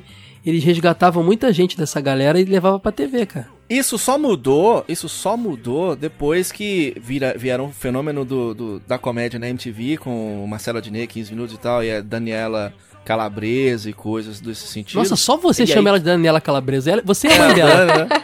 É porque eu assisti o Furo MTV, tá Só ligado? você aí é a mãe tinha- dela, cara. Furo MTV era muito legal. E, e, e- e aí pega essa galera que leva para a Globo e, e- e muda, né? Mas antes você tinha é, é, esses, esses grandes nomes do humor, assim, mesma coisas. Agora, teve muita gente magoada. A gente tá falando de série A e série B do humor, assim. Você pega outras pessoas que acabaram. É, surgindo, acabaram ficando meio que de escada, porque é que eles tinham, sei lá, eles tinham é, bailarinas, então tinham 300 pessoas trabalhando no Zorro Total, assim, eu não tô exagerando, não é um número que eu tô jogando a ermo, assim, de fato eram muitas pessoas pra produzir um programa Era- que tinha uma estrutura que era meio baseada naquelas pessoas mais famosas. Aquele, eu não lembro o nome, eu sou péssimo, minha memória é horrorosa. Eu tenho memória de Atari, cara. Aí o que que acontece? Tem um, um que tem um cabelinho divididinho no meio assim, e ele ele é muito famoso e tal. Eu não sei, eu- desculpa, eu não sei se é Nesso da cara, mas Capitinga. ele- Não, ele é mais novo, assim. Então, ele sempre mandou muito bem. Mas você falou de Ness, por exemplo. No próprio Ness tinha o quadro da menina sem roupa lá e tal, não sei das coisas. E também fazia muito sucesso no, no Zorra Total, né? Tem um padrão que a gente sempre. A gente acostumou, a gente dos anos 90, 2000, que era o padrão Globo, velho. Então tudo pra Globo, agora que tá diminuindo isso, porque o tempo mudou, graças à internet, streaming, essas coisas. Tudo na Globo era muito grandioso. Então Zorra Total, por mais que parecesse com a praça no sentido, a praça do SBT no sentido de, de bordão, era tudo muito grandioso. Os figurantes, as bailarinas, a produção. E programa que junta a família, né, É. franqueira? Final de semana É, ali, isso, né? À é. noite, todo mundo Final- junto. É, literalmente, final de semana, sábado à Né? noite, então era aquela coisa de família mesmo. É, vocês estavam falando aí, vocês estavam falando da MTV, e, e é bom falar da MTV, de humor, que é o seguinte, o que, o que destacava na MTV também foi o que afundou a MTV, segundo os caras de lá. Eu, eu adorava. É, ela abraçou o humor, né? Ela É, falou, é virou- isso que tá é, em evidência, virou- música música já não tá dando tanto, mas não sei se é só isso. que Afundou a MTV como canal musical, mas ela deu muita audiência também depois, né? O que afundou a MTV, na verdade, cara, foi o Grupo Abril em si está falindo É, e a própria é. Viacom pegar de volta o sinal também. Não, sim, mas poderia pegar de volta o sinal e manter ah, a mesma coisa. Que ah, tem a arqui-rival da MTV que já se deu melhor com, com esse formato, que é o Multishow. O Multishow teve, teve uma época que Paulo Gustavo mandava no Multishow, assim, todos os Aliás, tem que programas. fazer menção honrosa pro A Paulo grande Gustavo, Paulo viu, cara? Gustavo, Talvez genial. o Paulo genial, Gustavo tenha genial. sido o último grande fenômeno do humor que a gente viu aqui. O, o programa Verdade. que eu queria fazer, sabe aquele tipo de programa que você fala assim, putz, por que, que não fui eu que tive essa ideia? Era o 220 volts do Paulo Gustavo. Era- tá era ligado? Ele era, maravilhoso. ele, Era- era, era ele era maravilhoso. exatamente Paulinho Gogó, Tiririca e, e Golias. Você, ele- você ria. Você tava com ele no dia a dia, você ria. Ele era, ele era naturalmente humorista. Era um humor de situação, mas ele tinha um host. Então ele falava assim, por exemplo, porra, esses programas de talento são um saco, né? Tem nada mais chato ficar vendo esse bando de povo sem talento tentando mostrar o que, que eles não têm, que é talento. Aí corta, tá ele fazendo lá, sei lá, o Gleif Brawley lá, numa sketch sobre isso, assim. Então era genial Não, minha mãe é uma peça muito- também, cara, que foi peça, É. lotou teatro, foi Verdade. filme. Cara, o cara fazia personagem. Cara, impressionante. Porque ele fez ali um personagem que era a mãe dele, mas era a mãe de todos os brasileiros ali, cara. To, que você- todo mundo via um pouco da sua mãe na, no personagem dele, sabe? E o Paulo Gustavo deixou pra gente a, fra- a frase mais emblemática de todas na pandemia, que é humor é um ato de resistência. E de fato é, tá ligado? O que que sobra pra gente num momento É. complicado pra citar a pandemia? por Não, exemplo, nesse momento político rir, do né? Brasil, a gente tá vendo Né? várias, várias pessoas conseguindo é, combater muita coisa com piada. Porque às vezes você vai fazer uma crítica séria, não chega no povo, mas você faz uma piada com uma crítica dentro, Exato. chega no povo. Isso sempre foi um mantra da minha vida, velho. Tem situações que são tão ruins na sua vida que a única forma de você resistir é, é rindo dela. Que é, é- tem um É. sketch dos Trapalhões que é maravilhosa. o- o- aquelas coisas de, de Velho Oeste que tinha lá. Aí o, o Didi, o bandido pega o Didi e fala que vai matar, que o Didi tava chamando ele de Piolho, o apelido dele era Piolho. Aí amarra o Didi, tá pronto pra Didi morrer, e ele fica fazendo um sinal. Sabe quando você mata o piolho com a mão? Ele mesmo sabendo que ia morrer, Uhum. Nossa, ele continua rindo do cara. Maravilhoso. Ele isso, até o velho. final, cara. Você é o Didi, o Frank. Você é o Didi. Você pode me matar, mas eu vou rir de você. E, e é assim, quando você ri de algumas coisas, você mostra que você é mais forte, você tá resistindo, mesmo coisas irresistíveis. Exato, se você for pensar bem, a, a comédia ela é uma forma de protesto também. Sim, total. A gente tá num papo muito legal pra concluir, mas o- a gente tem que falar de uma coisa. A gente falou ali da- dos anos 2000 em diante, falamos de MTV. A gente teve, agora falando de política, né? Apesar de hoje em dia muito controverso, muito, muito tendencioso, mas a galera do Pânico indo lá no Senado, a galera do CQC, naquele. O, o, o Caceta já fazia isso antes também. Aquele humor ali também de vamos começar a, as. Pelo menos era, era. De muitos deles era a bandeira, né? Hoje eu não sei se são, se eles são assim ainda não, mas muitos falavam. Vamos bater em quem tá no poder. O papel do humorista é esse. Vamos bater em quem tá no poder. Muito muitos, eu repito, se mostraram muito tendenciosos hoje em dia, mas era legal naquela época ver os caras indo lá e pegou. E vem cá, senador, é verdade que você tá comprando Sim. tantos reais de, de terno aí? Pô, deve ter um armário muito grande, as coisas assim, sabe? E o cara Uhum. ficava sem aquela, sem aquela reação e tal, e o povo se sentia, nossa, cara, que legal. A gente se Eles sentia tão- vingado, né? Porque É. era o que a gente É. sempre quis fazer e nunca pôde, os caras iam lá e faziam. E o Pânico, ele juntava tudo isso, o que o Caceta fazia, ele juntava o que o Hermes e Renato fazia, ele juntava todo o, ti- o- o humor do, do tiozão lá do bordão, o personagem do imitador, por exemplo, a gente não falou de imitador aqui, mas Tom Cavalcante foi lenda, entre outros. Sim. Ele- eles eram uma miscelânea porque eles eram um time grande e, e talentoso, né? Tinha muita gente Do rádio, né? Do rádio, exatamente. Isso no Brasil começou no Pânico, na Rede TV ainda, né? E com esses conceitos que, lembra, não existia na TV brasileira. Então, repórter Vesgo, por exemplo, chegar numa Suzana Vieira, ela lá falando o quanto que ela é maravilhosa, e ele vira na cara dela e fala: Não, não, na realidade não. é um tipo de enfrentamento que nunca existiu, porque a gente sempre teve aqui no Brasil Vamos esse respeitar, endeusamento é. Dos artistas e dos políticos na televisão. Então hoje em dia não. Você manda mensagem no Twitter pro seu ídolo e passa um pouquinho ele te responde diretamente ali. Antigamente, essas presenças elas eram mais inatingíveis. Depois o pânico caiu muito pra aquela parada do meio jackass e tudo. E aí a coisa meio que degringolou mais já pra eram, isso. mas assim, foi né? ficando cada vez mais isso porque o pessoal queria ver paniquete deslizando É, na surgiu- espuma. Na, na- Então, aí surgiu a Hora da Morte, aquele momento Amy Winehouse e tal. Mas tinha pautas da hora, tipo, o impostor, quando entra o Gui Santana, muita coisa boa. A invasão da Ilha de Caras no Pânico é a coisa mais maravilhosa do mundo. Que, tipo, a Ilha de Caras era um lugar inatingível os seres humanos normais. E os caras levaram, arrumaram as piores pessoas, piores entre aspas, né? Rafael Ilha. É, Rafael Ilha tinha acabado de sair uma- da- de engolir a pilha lá que fez a piada com ele. Ele tava numa situação ruim. Um mendigo, tudo. E eles invadiram a ilha, velho. Manda pra ele de cara. É, foi- o impostor foi no, no velório do Michael Jackson, cara. Então, É. já era, já não Michael tem mais. Jackson, tudo bem. Da Amy Winehouse, ele, ele deu entrevista como se ele fosse. É, como família, né? Família, É velho. verdade. É muito assim. Pro mundo, assim. A Globo, a Globo fez um esquema pros caras não entrarem, nem, nem encostar. E aí era aniversário do Chico Pinheiro. E, e o Bom Dia Brasil era gravado num estúdio que atrás era, era transparente, tinha vidro no prédio. Os caras mandaram um, um balão ao vivo dando parabéns pra, pra ele. Não, aquela bobeira do dancinha do Siri que vazava em tudo quanto É. era. Uma coisa idiota, mas vazava em tudo quanto era. Não, eles pegavam memes muito bem, cara. Por exemplo, um dia foram fazer uma matéria na praia, tinha um cara bêbado procurando chinelo na água. Cadê meu chinelo? Acabou. Chinelo, Todo é. episódio Antônio era isso. Nunes. O tempo É. inteiro. O, o outro- Vai de Retro é muito inspirado nesse tipo de meme. O e, Vai aliás, de não Retro só, tem a edição do CQC do Pânico, né? Da, toda hora a gagzinha, toda hora a piadinha E sonora, não né? só. E não só. Hoje em dia você pega programas de humor. O Fantástico, não sei se vocês vão lembrar. Fantástico e programas do Thiago Leifert, uma época, começaram a ser muito editados nessa pegada que o Pânico, não foi nem o CQC, o Pânico. Pânico meio que começou, o CQC o CQC veio e melhorou isso. Fez né? Então, mais, o CQC talvez. veio- É. Eles vieram com uma parte Não, o pânico, o pânico tem um porquê disso, que era o seguinte, eu, eu, eu vi já várias entrevistas, várias entrevistas deles falando que eles às vezes faziam uma matéria que não rendia nada. Tipo, porta da festa É. do Chiquinho Scarpa, não rendia nada.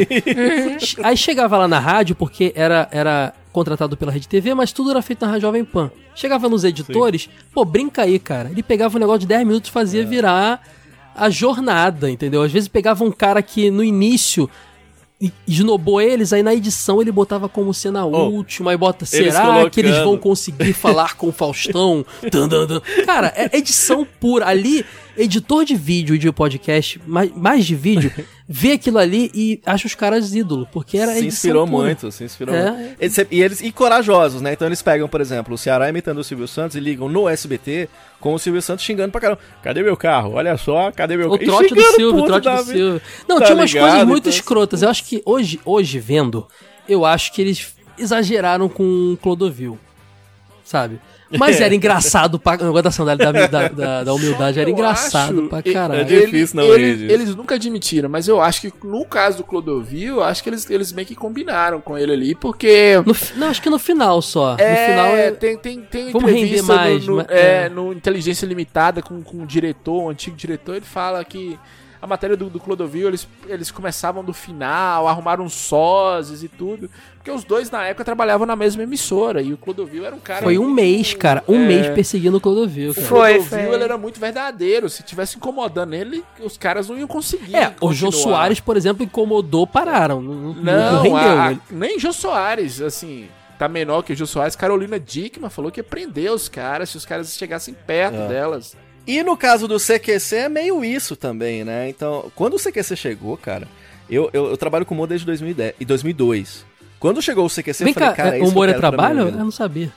Então, esse Sacanagem, que é problema, sacanagem, né? sacanagem. Humorismo, o humorismo no Brasil. Eu falei assim, cara, nessa época, por mais sem graça que fosse, eu fazia stand-up também. Então, É e eu mesmo? sou jornalista. Eu sou jornalista. E é uma mistura que, ah, nessa época, eu não imaginava ser possível se aliar jornalismo com humor. É. Pra mim eram coisas muito distantes, assim. E aí, tanto que, sabendo que eu não iria- entraria nunca no CQC, eu fiz o caminho inverso. Então eu fui convidado pra apresentar um jornalístico aqui. E eu fiz uma puta zoeira do, do programa na TV, tá ligado? E eu falei, pô. E aí hoje em dia tem muito essa de. Ah, boba, deu, pau, deu palco pra maluco, não sei o quê. Mas o que o humor faz, o que o programa de humor faz, é dar palco pra maluco. Que tipo assim, qual que é o programa de humor que você, que você assiste ou ouve e você fala, nossa, que pessoa normal. Mas. Tem matérias no CQC que eram sensacionais. Aquela da televisão, por exemplo. Bota um GPS na Ah, televisão. aquele proteste já que eles né? faziam. é. É. E descobre se ela de fato foi entregue numa escola. E, e aí algumas pessoas Sim. vão falar, ah, enlatado, veio lá da Argentina. Mas em- olha o quanto Nossa, que isso eu lembro é de uma genial, que eu cara. acho que. Eu não lembro qual foi dele, qual deles, não foi o Danilo Gentili, não. Que eles estavam investigando um, um- um cara pedófilo pela internet, cara. Eles botaram uma, Sim, uma produtora fingindo que era exato. novinha, num grupo E vai lá no cara, né? Chega no cara, vem cá, você sabe que ela é criança, não sei o quê, e o cara sai correndo. É, cara, bizarro, cara. Muito louco. E, e, e eu protesto por meio do humor, tá ligado, cara? Então é, É, muito uma interessante prova do quanto o humor é poderoso é que existem pessoas, pessoas públicas, pessoas famosas, que se incomodam mais com uma paródia do que com uma crítica. Uma crítica Sim, feita de forma exato. séria. É verdade. Agora, gente, uma coisa interessante. A gente tá vivendo hoje. É, é, ano- anos, anos. A gente tá, pode falar que anos 20, né? Pode, anos 20, dois- anos 2020. E a gente tá tendo todos os tipos de humor ainda bombando. Na verdade, não tem humor que morre. Você bota na Multishow, tem lá o, o, o- aquele, aquele programa lá que até o, o Paulo Gustavo fazia também, lá, que é um. Fica rodando o palco lá, meu Deus. Berra sei lá. que cola, que só fica gritando. Vai que ele cola, que é gritando, tipo- É tipo um sai de baixo. Mas com, com um muita bordão. gritaria, ele, Cacau Protásio e aquela Juninho Então. Play gritando. Então, é, o- é, é, é, o, é o sai de baixo com o bordão Gritaria, do, do, do, do- Você tem lá é, é, é, o, o falha de cobertura, não. O falha de cobertura também, mas o. Cara, falha de cobertura é, é choque de cultura. Falha Choque de de cobertura é cultura. maravilhoso, velho. Ah, antes disso, cara, no final da Que é tipo TV pirata de hoje, talvez, É, né? Que é uma coisa mais, mais no inteligente, final da modernona. MTV, os caras fizeram o último programa do mundo, esses caras da TV Quase, que era TV quase, é. Genial, TV genial, quase. TV genial. quase como um todo, fazendo um monte Frases que coisa. merecem um tapa na É. cara, tá ligado? Exato. Legal. Você tem lá também é, é, é, o humor do stand-up comedy rolando pra caramba também. Você tem vários programas. O Maurício Meirelles tá com um programa na Rede TV. Então, assim, todos os tipos de A humor. culpa é do Cabral, né? Hoje em dia tá fazendo muito Aquele sucesso. encrenca. que bomba, que foi pra Band, É. agora tava na Rede TV, que é, tipo. não, é continua vídeo de na WhatsApp, Rede TV, cara. Continua na Rede TV, o nome Encrenca, o programa Encrenca. Inclusive aquele Vinícius que fazia o Glugu vai, vai apresentar agora. Ah, mas vai, os- vão- é, a é, equipe vai pro. Saíram os caras. Os Cara, caras né? vão pra Band fazer outro programa. É porque o Pânico, na época, eles, eles eram do Pânico, mas É. o, o E encrenca mesma era coisa, no caso, aí também são ex-radialistas. São radialistas. São radialistas. Nossa, É, no caso do. Pânico, o Pânico era da Jovem Pan. O Encrenca não, o Encrenca é da Rede TV. É. Mas então, é, é basicamente metade do programa deles é reagir a vídeo de WhatsApp. É, é pegadinha do Faustão, cara. É vídeo cacetado. Aliás, você, levou, você levantou uma parada muito interessante, porque pegadinha e topa tudo por dinheiro, Era programa de e humor. programas nesse É. estilo, também é muito humor, tá ligado? Exato. Porque, cara, Programa Se tem de João coisa Kleber. Exatamente, me fazia Mas o chorar de do um João negócio de- Kleber era, era, era, era um humor que não tentava fingir não ser, né? O negócio de, ô, ô, ô, Caio, compre um salgado e ganhe uma laranjada é maravilhoso demais, cara. Laranjada um referência salgado, pra você, Frank. Ah, não, pelo É. amor de Deus, velho, muda de assunto. Toma uma pizza laranjada na É, cara, um tá ligado? Laranjada, pra quem não é, sabe. que é horrível, não ouça. Aquele assim, Aquele assim, é um, pá, pá, pá. Ah, e vem nossa, um cara com o torta pessoal na enfiava cara. a sabe? cabeça, né? Cara, essa, É essa João bom, né? Kleber, a mulher, a mulher tá empurrando um carrinho de bebê. E Ah, é, João tá no Kleber tinha pegadinha também, né? Que eu só tô É. lembrando só do, Sim, só do, do daquele Ah, caso safadinho. É, só fidelidade.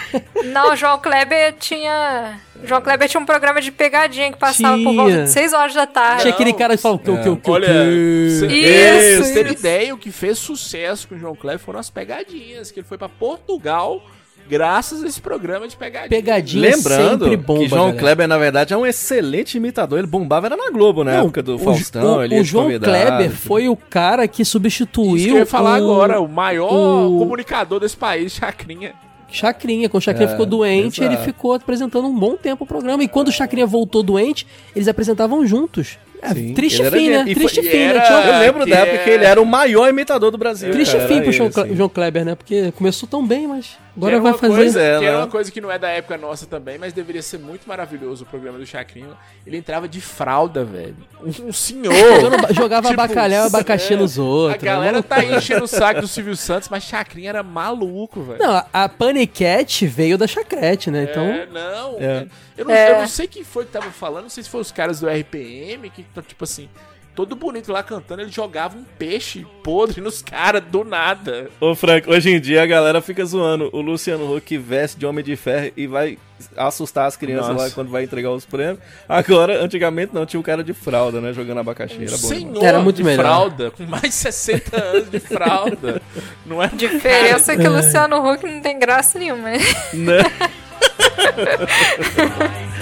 Doida, muito doida, você é doida demais. Você é doida demais. Você é doida demais. Seu Rolando Lero.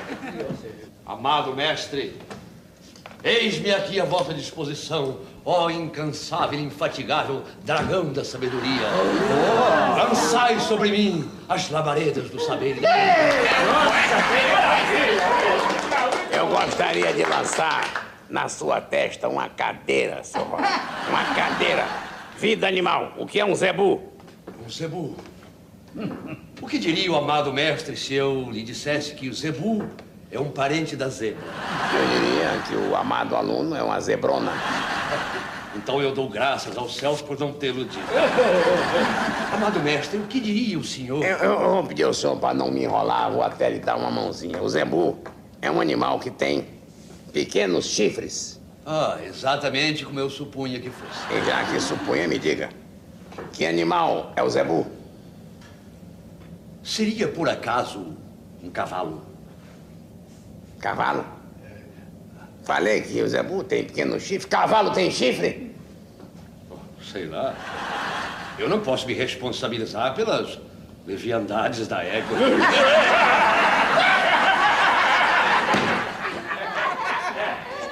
E o salário, ó?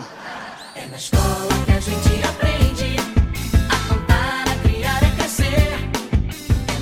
Gente, eu acho que a gente não relembrou de tudo, mas a gente fez um bom apanhado aqui. E repito, a gente pode primeiro fazer parte 2 pra falar de outras coisas. A Ó, gente eu pode acho que Ah. agora, de acordo com esse papo que a gente teve aí no final do, do episódio, vale um episódio só pra programa de pegadinha, porque Eu tem acho. muita coisa pra Eu falar. acho, Sora. Eu- ó, pre- pegadinha. e- Comentar as pegadinhas. cara. E vale, vale episódio também, Sora, dedicado ao Cacete do Planeta, ou um dedicado a- ao Hermes e Renato, um dedicado. Hermes e Renato. Essa- eles merecem, cara. A maioria deles tem muita história de background. Então é isso, olha só. Agora, quem quiser. Acharam, acharam essa dupla engraçada? É claro que quem tá aqui já conhece o Vai de Retro, porque depois do Jogo Velho é o maior podcast de jo- retro games do Brasil É. e é o maior de humor já disparado. Mas se por um acaso você não conhece e não conhece também os outros 57 e meio projetos do do, do Frank. Por favor, façam um jabá de vocês agora, gente. É, eu, eu não sei se é tão engraçado assim, porque rir ouvir o- ouvindo o Vai de Retro é tipo você ligar pro Bom Dia e Companhia e ganhar um PlayStation 2, é tipo, é impossível. Mas pra quem quiser, o site é o www.vaideretro.com.br. A gente fala também de joguinhos antigos, igual aqui a galera do Jogo Velho. O Caio já teve lá, se você não teve a oportunidade de ouvi-lo lá, é no episódio dos Jogos dos Cavaleiros do Zodíaco. Sim. Ele vai voltar com certeza. A Sora já foi convidada também, vai estar lá com a gente, claro. E a gente faz questão que vocês vão fazer parte lá também. Estamos eu, o Lucas e o Frank, né? Esse, esse carinha aí que Sou é, é o morador de Caverna do Dragão, nunca sai do mundinho dele. É isso aí, nós estamos os três lá. Morrendo de falar de zoeira. E o Vai de Retro é tipo o, o TV de tubo nosso aqui. Ele é da hora, mas ele é sem controle. Então é mais ou menos É muito isso. engraçado, é muito Acesse, engraçado. Se você puder, vai de retro.com.br. A gente tá lá fazendo zoeira. Tô no Mosqueteiros também, podcast lá no Mosqueteiros. É, Podcast, Mosqueteiros. Mosqueteiros, que é o mainstream, né? É o que paga as contas? Mosqueteiros. Mais ou menos, viu? O podcast É o tá pagando é o muitas paga o coisas, não. advogado vai de reto das coisas que eu falar. É, o- é, eu pa- pago o advogado. Mas obrigado pelo convite, é bom demais estar de volta aqui. E que bom, cara. Chame mais vezes que a gente vai estar aqui. Foi com muito certeza. bom. Esse tema Obrigado. tinha que ter vocês. E Frank, você va- vai em ordem, por favor, e, e- e rápido, É, aí. porque já tá Começa. com uma hora e meia de gravação. Galera, essa é a hora que no Spotify você coloca a velocidade 1.5, tá ligado? Olha, velho, eu Vai tô, lá. eu tô lá no Vai de Reto também, o Diogo já falou. Tô no Bota Ficha, que é a oportunidade que eu tenho de falar de jogos atuais. Temos o Zona do Play, que é a oportunidade de falar de tudo. Inclusive, nós vamos gravar um episódio sobre Round 6, que tá no Round 6 aí. Falar de séries, filmes. Tem o Popcast, que eu quase nunca participo. Tem o Laranjada, que graças a Deus nós estamos gravando mais. E tem o LF, que é de entrevista. É só isso. E eu, Luquinhas lá, maravilhoso. São- Tem são certeza que esses. você não esqueceu nenhum, não, É cara? absoluta. Não, tem mais, tem É, mais. eu acho que eu falei É que eu fico com vergonha de falar que mais. É que eu É, acho que quem procurei. chama ele topa. Eu vou te chamar pro projeto, ele pro projeto, ele vai topar. Ah, Vou adoro. falar- lógico. Adoro. Se for- Frank, vamos montar um podcast sobre fetiche. Fala só de Vamos, fetiche. vamos. Aí, ó. É... Cueca de couro, as coisas ele vai O primeiro topar. episódio é participar de outros podcasts. É um fetiche? Falar sobre podcasts, né? Eu Ah, muito cara, bom. como o maior arroz de podcasts, todos. Já gravei coisas É que eu nem lembro. Tem, tem dia que eu tô gravando coisas que eu nem sei quem são essas pessoas e eu tô gravando. né? Um- Alguém um dia alguém vai chegar pra ele assim: Olha, esse podcast é muito bom. Ele, pô, deixa eu ver. Aí "Ih, eu tô nele, né? É. Eu faço parte, né? Desde o primeiro. Ó, pra você ter ideia, Zona do Play, ele nasceu quando a gente tava acabando com o podcast lá, de um ouvinte nosso, queria acabar com o podcast. Eu falei, vamos criar outro, vamos, né? Você tá, você tá tentando. É, é, é, al- alguma, alguma coisa na sua vida, vou agora te analisar. Alguma coisa na sua vida que não tá legal, você quer compensar fazendo podcast, cara. Eu, fiz- Eu sei o que é. A gente mora na mesma cidade. São Eu sei. coisas, tamanho de. é, tamanho de partes do corpo. Da cabeça que é muito grande, eu sofri muito bullying, né? E, e se você for de Montes Claros, também tem os programas de rádio que vocês fazem, né? é. né? Isso. Eu tô lá na Rádio Pop 95, o site é.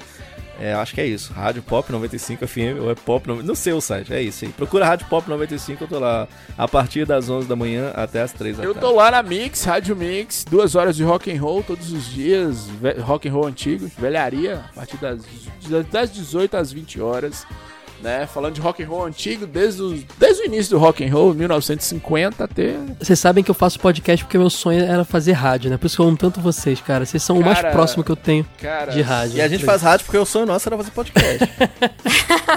Tchau, gente. Valeu. Valeu! Valeu, pessoal!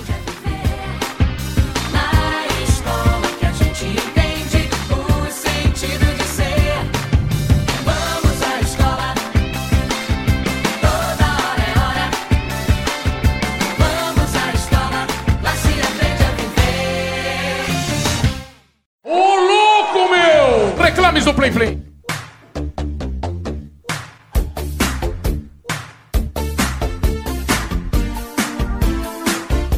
Bem-vindos, velhos e velhas, para mais um Reclames do Plim Plim, aquele momento onde a gente troca uma ideia sobre o, sobre o último episódio do podcast. Hoje o bate-papo feedback vai ser sobre o episódio 78 do TV de Tubo, sobre a série do Hércules. Ah, mas antes, aqueles recadinhos que já estão cansados de saber, mas tem que lembrar porque é importante. Na, pró é, na próxima sexta-feira, dia 22 de outubro, isso, dia 22 de outubro, a gente vai ter um episódio especial número 100 do Jogo Velho. Chegamos à marca de 100 episódios do Jogo Velho. E vai ser ao vivo, galera, lá no canal do YouTube do Jogo Velho, youtube.jogovelho.com.br. Você acessa o canal, já aproveita, se inscreve, clica no sininho. Tem vídeo toda semana, legal pra caramba. O Edu detona lá, produz vários vídeos legais. Mas no dia 22 de outubro, às 9h30 da noite, faremos uma leitura de feedbacks, um- uma fase bônus ao vivo aqui, trocando ideia com vocês diretamente ali no chat, respondendo tudo que vocês quiserem saber e zoando o Ítalo pra caramba. então, sério, galera, apareçam lá no dia 22 de outubro, às 9h30, uma sexta-feira, para o nosso episódio ao vivo, número 100. Depois desse episódio eu vou entrar no feed também, mas o áudio dele. Mas, poxa, vai lá, galera, vai lá pra gente trocar uma ideia ao vivo. É uma oportunidade aí que a gente pouco tem, né? Porque a gente faz o podcast, lê os comentários de vocês, até interage nas redes sociais, mas vai ser mó legal, assim, ao vivão, assim. Quem, quem curte live sabe que é outro esquema, outra parada. Bom, mas o que, que eu tenho a dizer? Ahn, ah, claro, nos apoie, por favor. Apoie.se barra jogo velho. Você vai poder. apoia.se, perdão, apoia.se barra jogo velho. Você vai poder apoiar a gente. Escolha um valor lá que se encaixe no seu orçamento. E cada um tem suas recompensas. Você pode ó, ter acesso ao podcast exclusivo de apoiadores que eu faço secreta. Só apoiador ouve esse. Você pode ter receber em casa a revista extra que só apoiador tem acesso também. Você pode, cara, tem um monte de coisa, até camiseta tem. Então é muito legal. Inclusive também se você quiser ter nossas revistas, a, a extra só sendo apoiador, mas as outras, a normal e a especial, você compra em loja do Não deixe de comprar porque o conteúdo é incrível para você que tem nostalgia com revistas é, de videogame, é muito legal. Deixa eu pensar mais o que eu tenho a dizer para vocês nos divulgarem suas redes sociais, claro. É, nosso conteúdo para quem você acha que curta essa, essa, essa, essa temática nostálgica. E também seguir a gente lá, tanto no Facebook quanto no Instagram e Twitter. É só procurar por Jogo Velho.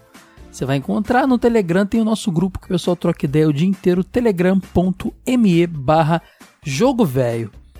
Acho que dei todos os recados. Agora é hora de começar a ler os feedbacks aqui, começando pelo Rodrigo.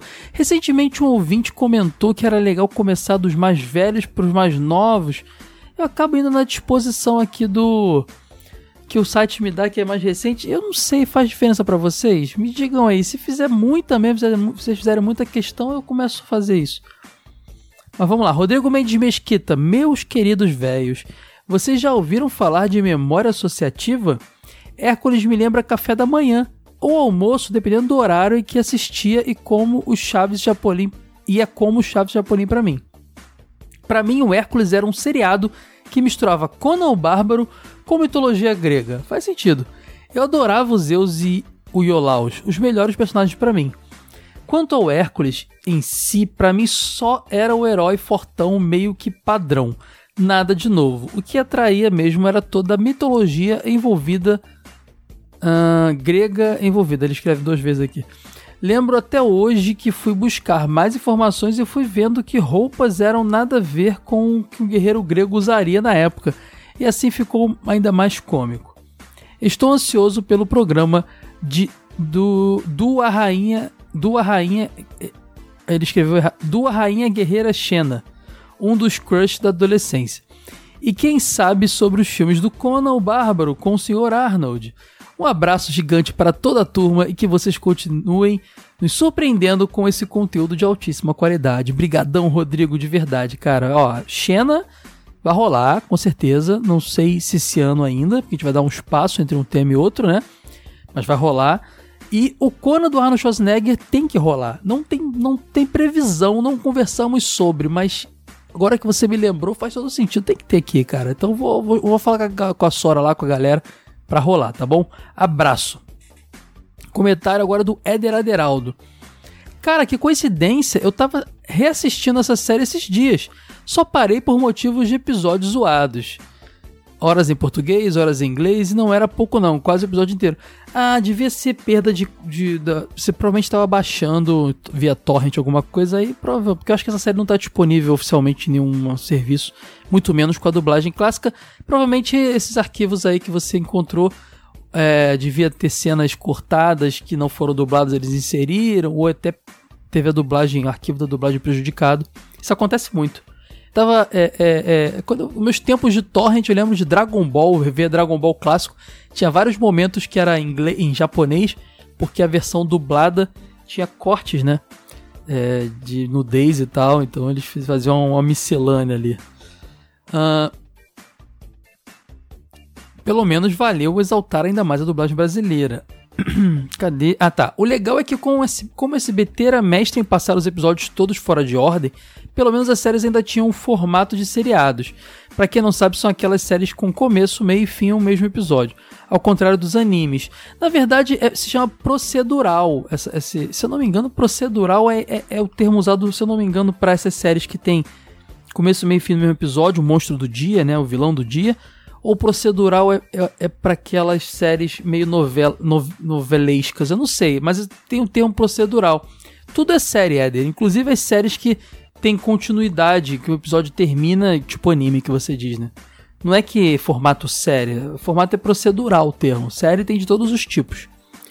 Ah, gostava mais de Hércules do que de Xena, pelo simples motivo do Hércules, na maioria dos episódios, lutar contra monstros mitológicos, que era o que a criançada gostava de ver. Já Xena não me lembro de ter isso. Tinha. Agora você levantou uma questão, talvez Xena fosse uma coisa mais humana mesmo, ah, porque a Xena não tinha o poder do Hércules, talvez, né? Super força e tal, então talvez tenha, mas, mas tinha sim, cara. Tinha essas cenas, também tinha monstros mitológicos sim. Vixe, bom saber que Hércules 64 é ruim. Achei recentemente quando visitei o playlist do 64 da minha Retrobox e estava pensando em jogar. Nossa, esse jogo é muito ruim. Vale pela curiosidade, Éder. Vale pela, pela, pela zoeira e tal, mas é muito ruim mesmo. Valeu, Éder. Forte abraço. Ó, o Cristiano Rodrigues comentou: Fala público-alvo dos geriatras. Aqui é o Cristiano de Duque de Caxias, Rio de Janeiro, aqui do Rio de Janeiro. Legal relembrar esta série. Tem uma lembrança muito específica do filme Hércules, mas não da série, apesar de lembrar dela. Minha mãe é mãe solteira e meu pai era uma figura que eu via a cada 4 ou 5 anos. Num desses raros momentos de visita dele, na segunda metade dos anos 90, em que eu tinha por volta de 13 anos e morava em Itaguaí, Rio de Janeiro, lembro que estávamos falando sobre a TV preto e branco, 12 polegadas vinda do Paraguai que tínhamos ganhado de um vizinho. Minha mãe, evangélica roxa, era contra a TV em casa, apesar da nossa igreja. Apesar de nossa igreja, ele fala que a Assembleia de Deus, muito rígida da época, não proibia. Mas para minha mãe, a TV era o diabo dentro de casa. Naquele momento, meu pai falou que tinha assistido o filme Hércules no SBT, sendo que eu também tinha assistido. Foi um momento que me senti ligado a esta figura tão ausente que às vezes eu esquecia de que existia. Hoje somos bons amigos e mais próximos graças ao advento da comunicação fácil por meio do celular. Nossa, Cristiano, fico muito feliz. Eu, eu, eu fico muito feliz de ver famílias até então distantes se, se aproximando. É, é pai, né, cara? É- fico feliz mesmo. Caraca, eu fico muito feliz. Ah, algum tempo depois, nos mudamos para uma casa à beira de um rio no mesmo município. Em um fatídico domingo, após virmos da igreja, eu estava vendo Sai de baixo na sala e ela estava orando no quarto. Do nada, ela aparece sem dizer nada, arrancou a TV da tomada, pegou no colo, se dirigiu para os fundos da casa onde o dito rio passava e simplesmente arremessou a TV dentro dele. Só fui para a cama, chorando e pensando como era azarado. Enfim, continue com essa história, essas histórias maneiras que tanto gostamos. Forte abraço. No- Nossa, Cristiano, eu não sei nem o que dizer, cara. Eu, eu, eu acho que.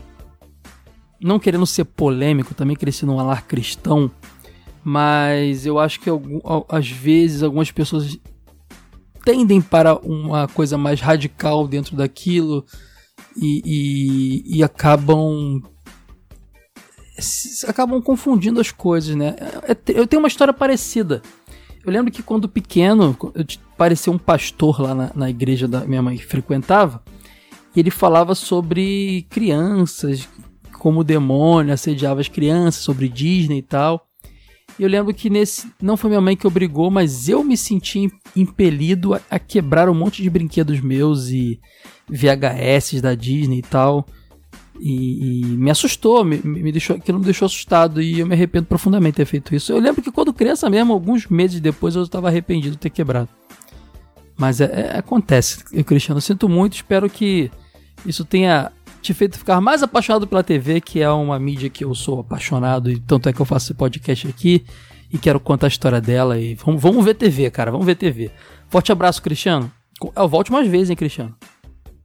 Darley Santos gostava de assistir com todos os momentos de combate, galhofa, sensualidade, os coadjuvantes marcantes, os deuses demasiado humanos, o enredo translocado com referências a coisas fora da mitologia grega, a simbiose com a série da Xena, as locações na Nova Zelândia, Kevin Sorbo e o principal trabalho de sua carreira em Hércules. Alguns atores começaram ali sua carreira para só bem depois estourarem. Isso aí, Darley. Gostei das suas palavras, Darley. Foi legal. Abração. O Al Gaboni comentou: podcast muito interessante, indicado pelo Julinho Rockman. E vale... Ah, você acompanha as lives do Julinho. Grande Julinho Rockman, um cara que eu sou fã do conteúdo que ele faz no YouTube e na Twitch. E ele começou a curtir o podcast e divulgou lá na live que eu apareci. Obrigado, Julinho, e obrigado ao Gaboni por ter curtido aí. Ele continua aqui, ó. Ah, quero ver mais sobre o Tokusatsu e chamar vocês para participar do Henshin Cast também. E a série de Hércules é muito legal e o crossover com a Xena foi muito.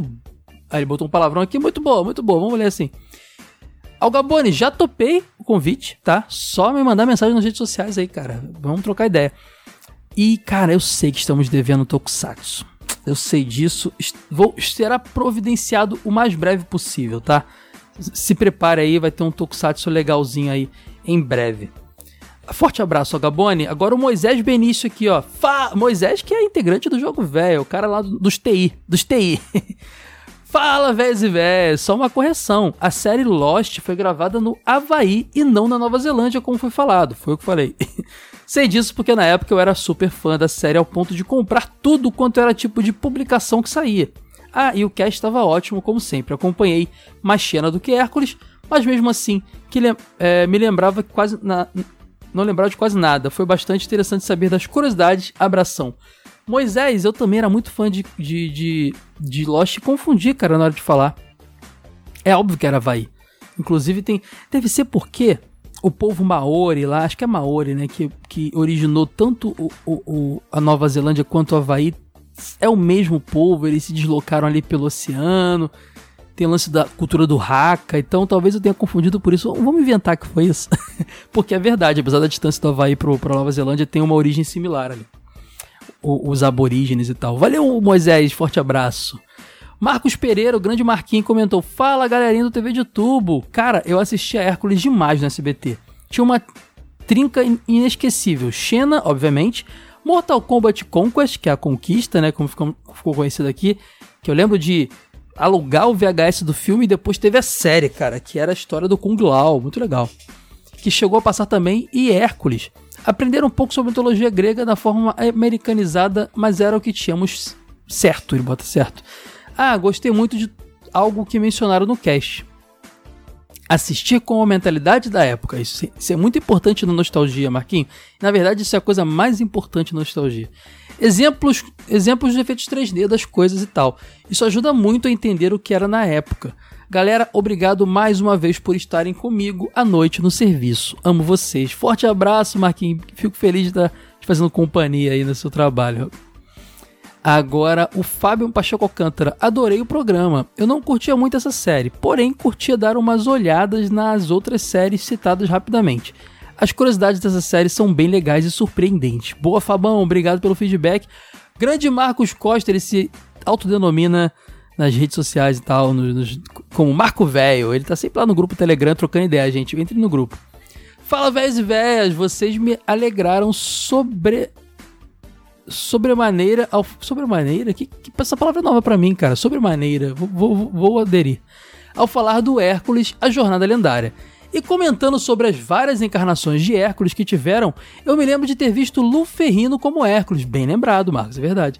E concordo que a série acabou muito súbita mas isso creio que se deveu a Xena ter ganhado muita evidência. Bom fico por aqui um grande abraço a todos. Então eu até respondi você embaixo cara a na verdade, foi o Kevin Sorbo que cancelou ali tudo e tinha previsão para mais duas temporadas. Agora, sim, ele estava meio enciumado com a Xena, então podemos dizer que a Xena ganha evidência e influenciou na decisão do Kevin Sorbo de sair, entendeu? e o Ferrino, sim, antes de. Acho que antes de fazer o. O, o Hulk, a série do Hulk, ele, tava, ele fez o Hércules, pode crer. Era o Schwarzenegger fazendo Conan e ele fazendo Hércules. Os dois Mister, Oli, Mister Olímpia, que fala Mister Universo, esqueci agora. Acho que é Mister Olímpia, né? Que eles foram. Pode crer, bem lembrado, Marcos. Forte abraço. Até caguejei aqui, tô todo embalo. Gilberto. Me... Ó, tem mais dois comentários, vamos lá. Gilberto Menezes Cruz comentou: Salve equipe do TV de Tubo Jogo Velho. Primeiramente, queria dizer que esse foi mais um excelente episódio. Assisti muito a série Hércules nos domingos de manhã no SBT, sempre após os clássicos Pesca e Companhia e Siga Bem Caminhoneiro. Aí ele bota aqui: Acho que daria um bom tema esses programas estranhos que assistíamos quando criança. Mas Ô Gilberto, se você já maratonou, vou até abrir aqui pra falar com você, se você já maratonou nosso TV, de, acho que você é, é, tá ouvindo recentemente, né? A gente fez esse episódio, episódio 74, recente, era para adulto, mas eu assistia. Tem lá fala de Globo Rural, fala de é, Siga Bem Caminhoneiro, Pesca e Companhia, fala de Banheira do Gugu, horário eleitoral, fala de é, é, Galaguei no Carnaval, filme de ação, fala de pequenas empresas, grandes negócios, programas de adulto que a gente via porque por vários motivos, seja porque queria ver. Falamos até de Cine Privé, cara, de Emanuele, olha só, a gente, a gente é ousado. é porque a gente acabava vendo, às vezes, pra esperar uma programação infantil começar, essas coisas, né? Então vai lá que já tá esse episódio prontinho. Só você dar um play, Gilberto, você vai curtir. 74 episódio. Gosta, gostava da série na época, embora gostasse mais da Xena. E essa experiência de assistir essas séries nos domingos de manhã no SBT eram ótimas. O lamentável é que se tornou o Kevin Sorbo, um conservador antivacina. É, cara. Aquele lance, né, cara? Negacionismo é uma coisa que não dá para defender, né, cara? A gente, tem, a gente tem que vencer essa pandemia aí. Vacina é fundamental. Ciência. Gente, ciência! Só, eu não estou levantando a bandeira política, mas levanta a bandeira da ciência. Vocês já falaram nesse episódio que farão, que farão, perdão, em algum momento um episódio sobre Xena. E eu queria sugerir uma outra série que também passou nos domingos da manhã, na SBT, nos anos 90. E que tem tudo a ver com vocês, Mortal Kombat A Conquista, foi o que o Marquinhos falou no outro comentário. Vida longa a toda a equipe da TV de tubo e jogo velho. Cara, vai, pode ser que role, é porque eu acho que tem muitas outras produções mais marcantes para serem faladas antes do que Mortal, Mortal Kombat A Conquista. O próprio filme do Mortal Kombat, primeiro, que a gente nunca falou aqui. Mas é, um, mas uma opção que tá aí anotada para um futuro aí. Com certeza vai rolar. Obrigado, Gilberto. Forte abraço para você. E para fechar, comentário do Daniel Bambinetti. Salve, pessoal! Lembro que Hércules e Xena passavam o tempo todo, ele bota em caixa alta, na televisão. Mas era como Chaves e Chapolin. Mesmo que você tivesse visto, você via novamente e estava tudo bem. Gostaria que fizessem um episódio da minha série favorita, Buffy a Caça-Vampiros. Essa merece pra caramba, cara. Sério, a melhor de todas. Como evo... A Sora vai curtir esse tema. Com uma evolução gigantesca na história e nos próprios personagens. Assistir tudo pelo menos. Ele diz que assisti, assisti tudo pelo menos umas três vezes e ainda vou assistir mais. Tem até saudades dos personagens. Sabe o que essa série me lembra, Daniel? A clássica revista Herói a revista Herói a gente sabe que falava de anime, de mangá, de quadrinhos, comics, falava de desenhos animados, falava de tudo, cinema e séries. Era, era, era, era um. Uma, uma, uma. Ah, cara, sei lá, era uma. Era o que o site Omelete é hoje, só que no formato revistinha, que era o que tinha na época, não tinha internet, né? E Buffy era, junto com o Arquivo X e outras coisas assim, era, era é, carimbado, figurinha carimbada. Tava sempre na revista Herói. Isso me dá. A Michelle, Rod... é Michelle Rodrigues, não é o nome da atriz? Que fez também é, Segundas Intenções. Ela tava. Eu sei que se fizeram no verão passado. Ela era a queridinha da América. Ela tava em tudo quanto é filme, cara. Muito boa indicação, Daniel. Gostei de verdade. Vou, vou providenciar. Ah, ele continua aqui. Ah, Arquivo X também, tô assistindo pela quarta vez aí, ó. Arquivo, inclusive, Arquivo, Arquivo X não vai demorar. Fica a dica, galera. Aí, Sora, o pessoal tá lendo nossa, nossas anotações aí, hein?